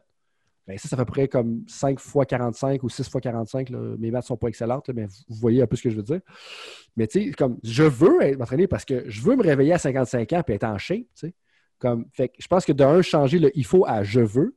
Puis de deux, en le faisant sur trois semaines, ça te permet justement de dire, ben comme là, il y a trois jours, que c'est l'anarchie à job, mes clients ont besoin d'aide, telle affaire se passe. Ça se peut que je passe moins de temps avec mes filles, mais samedi, m'a passé trois heures juste avec eux autres. Comme... Fait que ça te permet plus de malléabilité, de flexibilité, puis de t'ajuster. Ça fait quand même euh, à peu près une heure et demie qu'on parle, qu'on veut pas euh, mettre ça trop long. Là. Fait que Bah oui, merci beaucoup d'être venu. Tu es notre première invité. Fait que ça, ça a été vraiment le fun en passant. Toutes les histoires qu'on n'a pas entendues, c'était le fun à, à entendre. Puis euh, c'est le fun d'avoir du knowledge différent là, de quelqu'un d'autre parce que d'habitude, on est tout le temps les mêmes. Fait qu'on dit tout le temps les mêmes affaires. C'est pas vrai, mais je niaise. mais en tout cas, mais c'est ça. Mais moi, je voulais finir avec une affaire qu'on a parlé cette semaine, Frank. Puis que Foley va aimer. Puis j'espère peut-être que Jay puis David aussi, mais peut-être pas non plus. C'est qui ton personnage préféré dans Dragon Ball? Ben là, c'est sans aucun doute Sangoku. Là. Ah, ok. C'est c'est sans aucun doute Sangoku. Puis il y a tellement de choses dans ma vie. Puis là, j'en parlais à ma femme. Puis elle dit Tu vas pas leur parler de ça. Je dis Non, non, c'est même pas des livres. Il n'y a rien à lire là-dedans. Là, je suis comme un peu là. Il y a au moins 40 mots par 10 pages. OK, on va se dire là-dessus. De un. Puis de deux, Ouais. comme il y a tellement de, de façons de penser dans ma vie qui viennent de ça. Là. Comme c'est fou. Là. Comme, pour vrai, Dragon Ball, là, c'est c'est la vie dans le sens que. Tu sais, puis j'en ai parlé avec toi justement cette semaine, Pascal, mais comme, il rencontre un méchant. Puis là, qu'est-ce qui arrive? Ça marche pas. Tout le temps faire. Qu'est-ce qu'il va faire, par exemple? Il s'en va s'entraîner, il train, il train, il train, il trouve une salle de l'espace-temps qu'il n'y avait pas, puis que là, il vient d'inventer tout coup. Puis là, il train, puis là, c'est plus difficile. Puis là, il revient, puis là, il va le battre. Mais pourquoi tu penses que l'entraînement était aussi important dans ma vie? Pourquoi le, le karaté était aussi important dans ma vie? Puis, tu sais, la famille, les amis, l'entraînement, comme ça vient de quoi? Ça vient de ça, tu sais. Ben, comme il y a d'autres choses sûrement qui ont une influence là-dessus. Mais bref, comme moi, c'est comme, tu sais, le monde, ils vont rire de tout ça, mais je sais pas, Foley, tu hoches la tête. C'est- C'est-tu un oui ou c'est un non? moi, j'ai jamais été autant en accord avec quelqu'un. non, je te dis, moi, je les ai toutes lues, relues, relues, relues, là, puis encore aujourd'hui, tu sais, euh, même si c'est, le monde peut dire, ah, c'est enfantin, mais moi, ce gars-là, c'est un, complètement un role model. là. Je l'ai en fond Ben. d'écran sur, sur mon ordi, tu sais, puis c'est fou parce que eux autres, les, les Saiyans, comme qu'est-ce qui les tue pas, les rend plus forts, tu sais, puis ils, surm- ils surmontent les étapes, puis les méchants sont de plus en plus forts, ils ont, les, les enjeux sont de plus en plus gros, puis lui, il fait juste élever ses standards à chaque fois, puis c'est, ah non, moi, ça, là, C'est ça. Puis, tu sais, je veux dire, je sais là, que c'est tout le temps un peu le même pattern, puis qu'il y a tout le temps un boss de plus gros. Puis, tu sais, je parlais justement comment est-ce que j'avais, moi, quand j'étais jeune, j'allais les acheter à la librairie, à la bibliothèque, pas la bibliothèque municipale, mais la librairie, genre réflexion, un peu la même affaire. Mais Mhm. là, j'avais 28 à 42. Puis là, j'étais comme, yo, j'ai 30 ans, là, puis je fais quand même, j'ai un revenu à temps plein. Et je peux me payer le 1 à 27. Commander 1 à 27, une shot, je les ai toutes relus. Puis là, après ça, je suis en train de commander et je pre-order Dragon Ball Super. Là, ça- là, je viens de commander, je suis en retard sur le 12 pour X raison. Puis là, le 13 s'en vient, je pense, dans, dans un mois ou deux. Euh, fait que là, je suis pas mal dans les Dragon Ball Super, mais, mais comment est-ce que. Puis tu sais, je le prends en riant, là. Je veux dire, c'est comme- on s'entend, là, il y a des affaires que c'est quand même pas toute logique, mais c'est comme.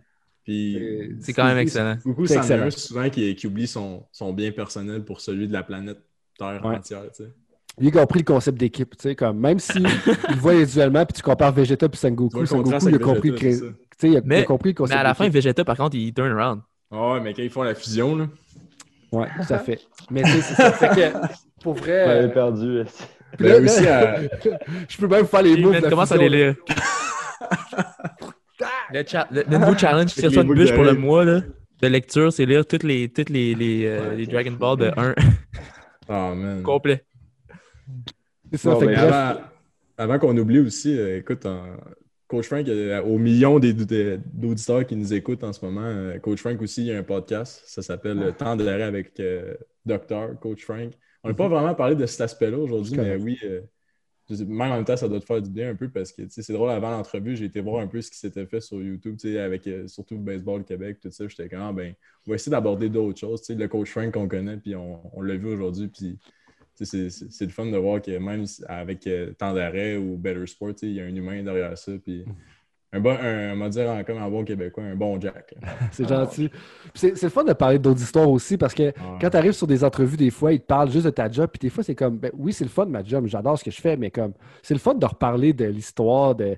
telle affaire de sélection Ottawa, puis comment est-ce que c'était pas une bonne idée de leadership, ou comment est-ce que. C'est c'est- c'est le fun de parler de cette histoire-là. Puis Ah des fois, comme. vraiment intéressant. Ça faisait longtemps que j'avais pas parlé de l'histoire, euh, tu sais, qu'au secondaire, j'étais pas un bon joueur. Mhm. Puis des fois, comme, tu l'oublies parce que je pense pas que je suis un has-been, tu sais, je pense pas vivre dans le passé trop trop, mais c'est quand même le fun d'en reparler de temps en temps. Puis en espérant que ça marche, ça, ça fonctionne bien, tes affaires. Puis, euh, puis écoute, moi, honnêtement, euh, il y a plein d'autres questions qui me viennent en tête, mais on va arrêter ça pour aujourd'hui. Mais si jamais dans le futur, tu vas refaire un tour, euh, peut-être peut un jour autour d'un vrai feu, puis avec des vraies bûches, là, éventuellement, mais on va t'inviter, c'est certain. Comme Ben, ça, on pourra boire tout le même scotch. Ah, Yes. Yes, j'en ai ma, ma Molson Drive.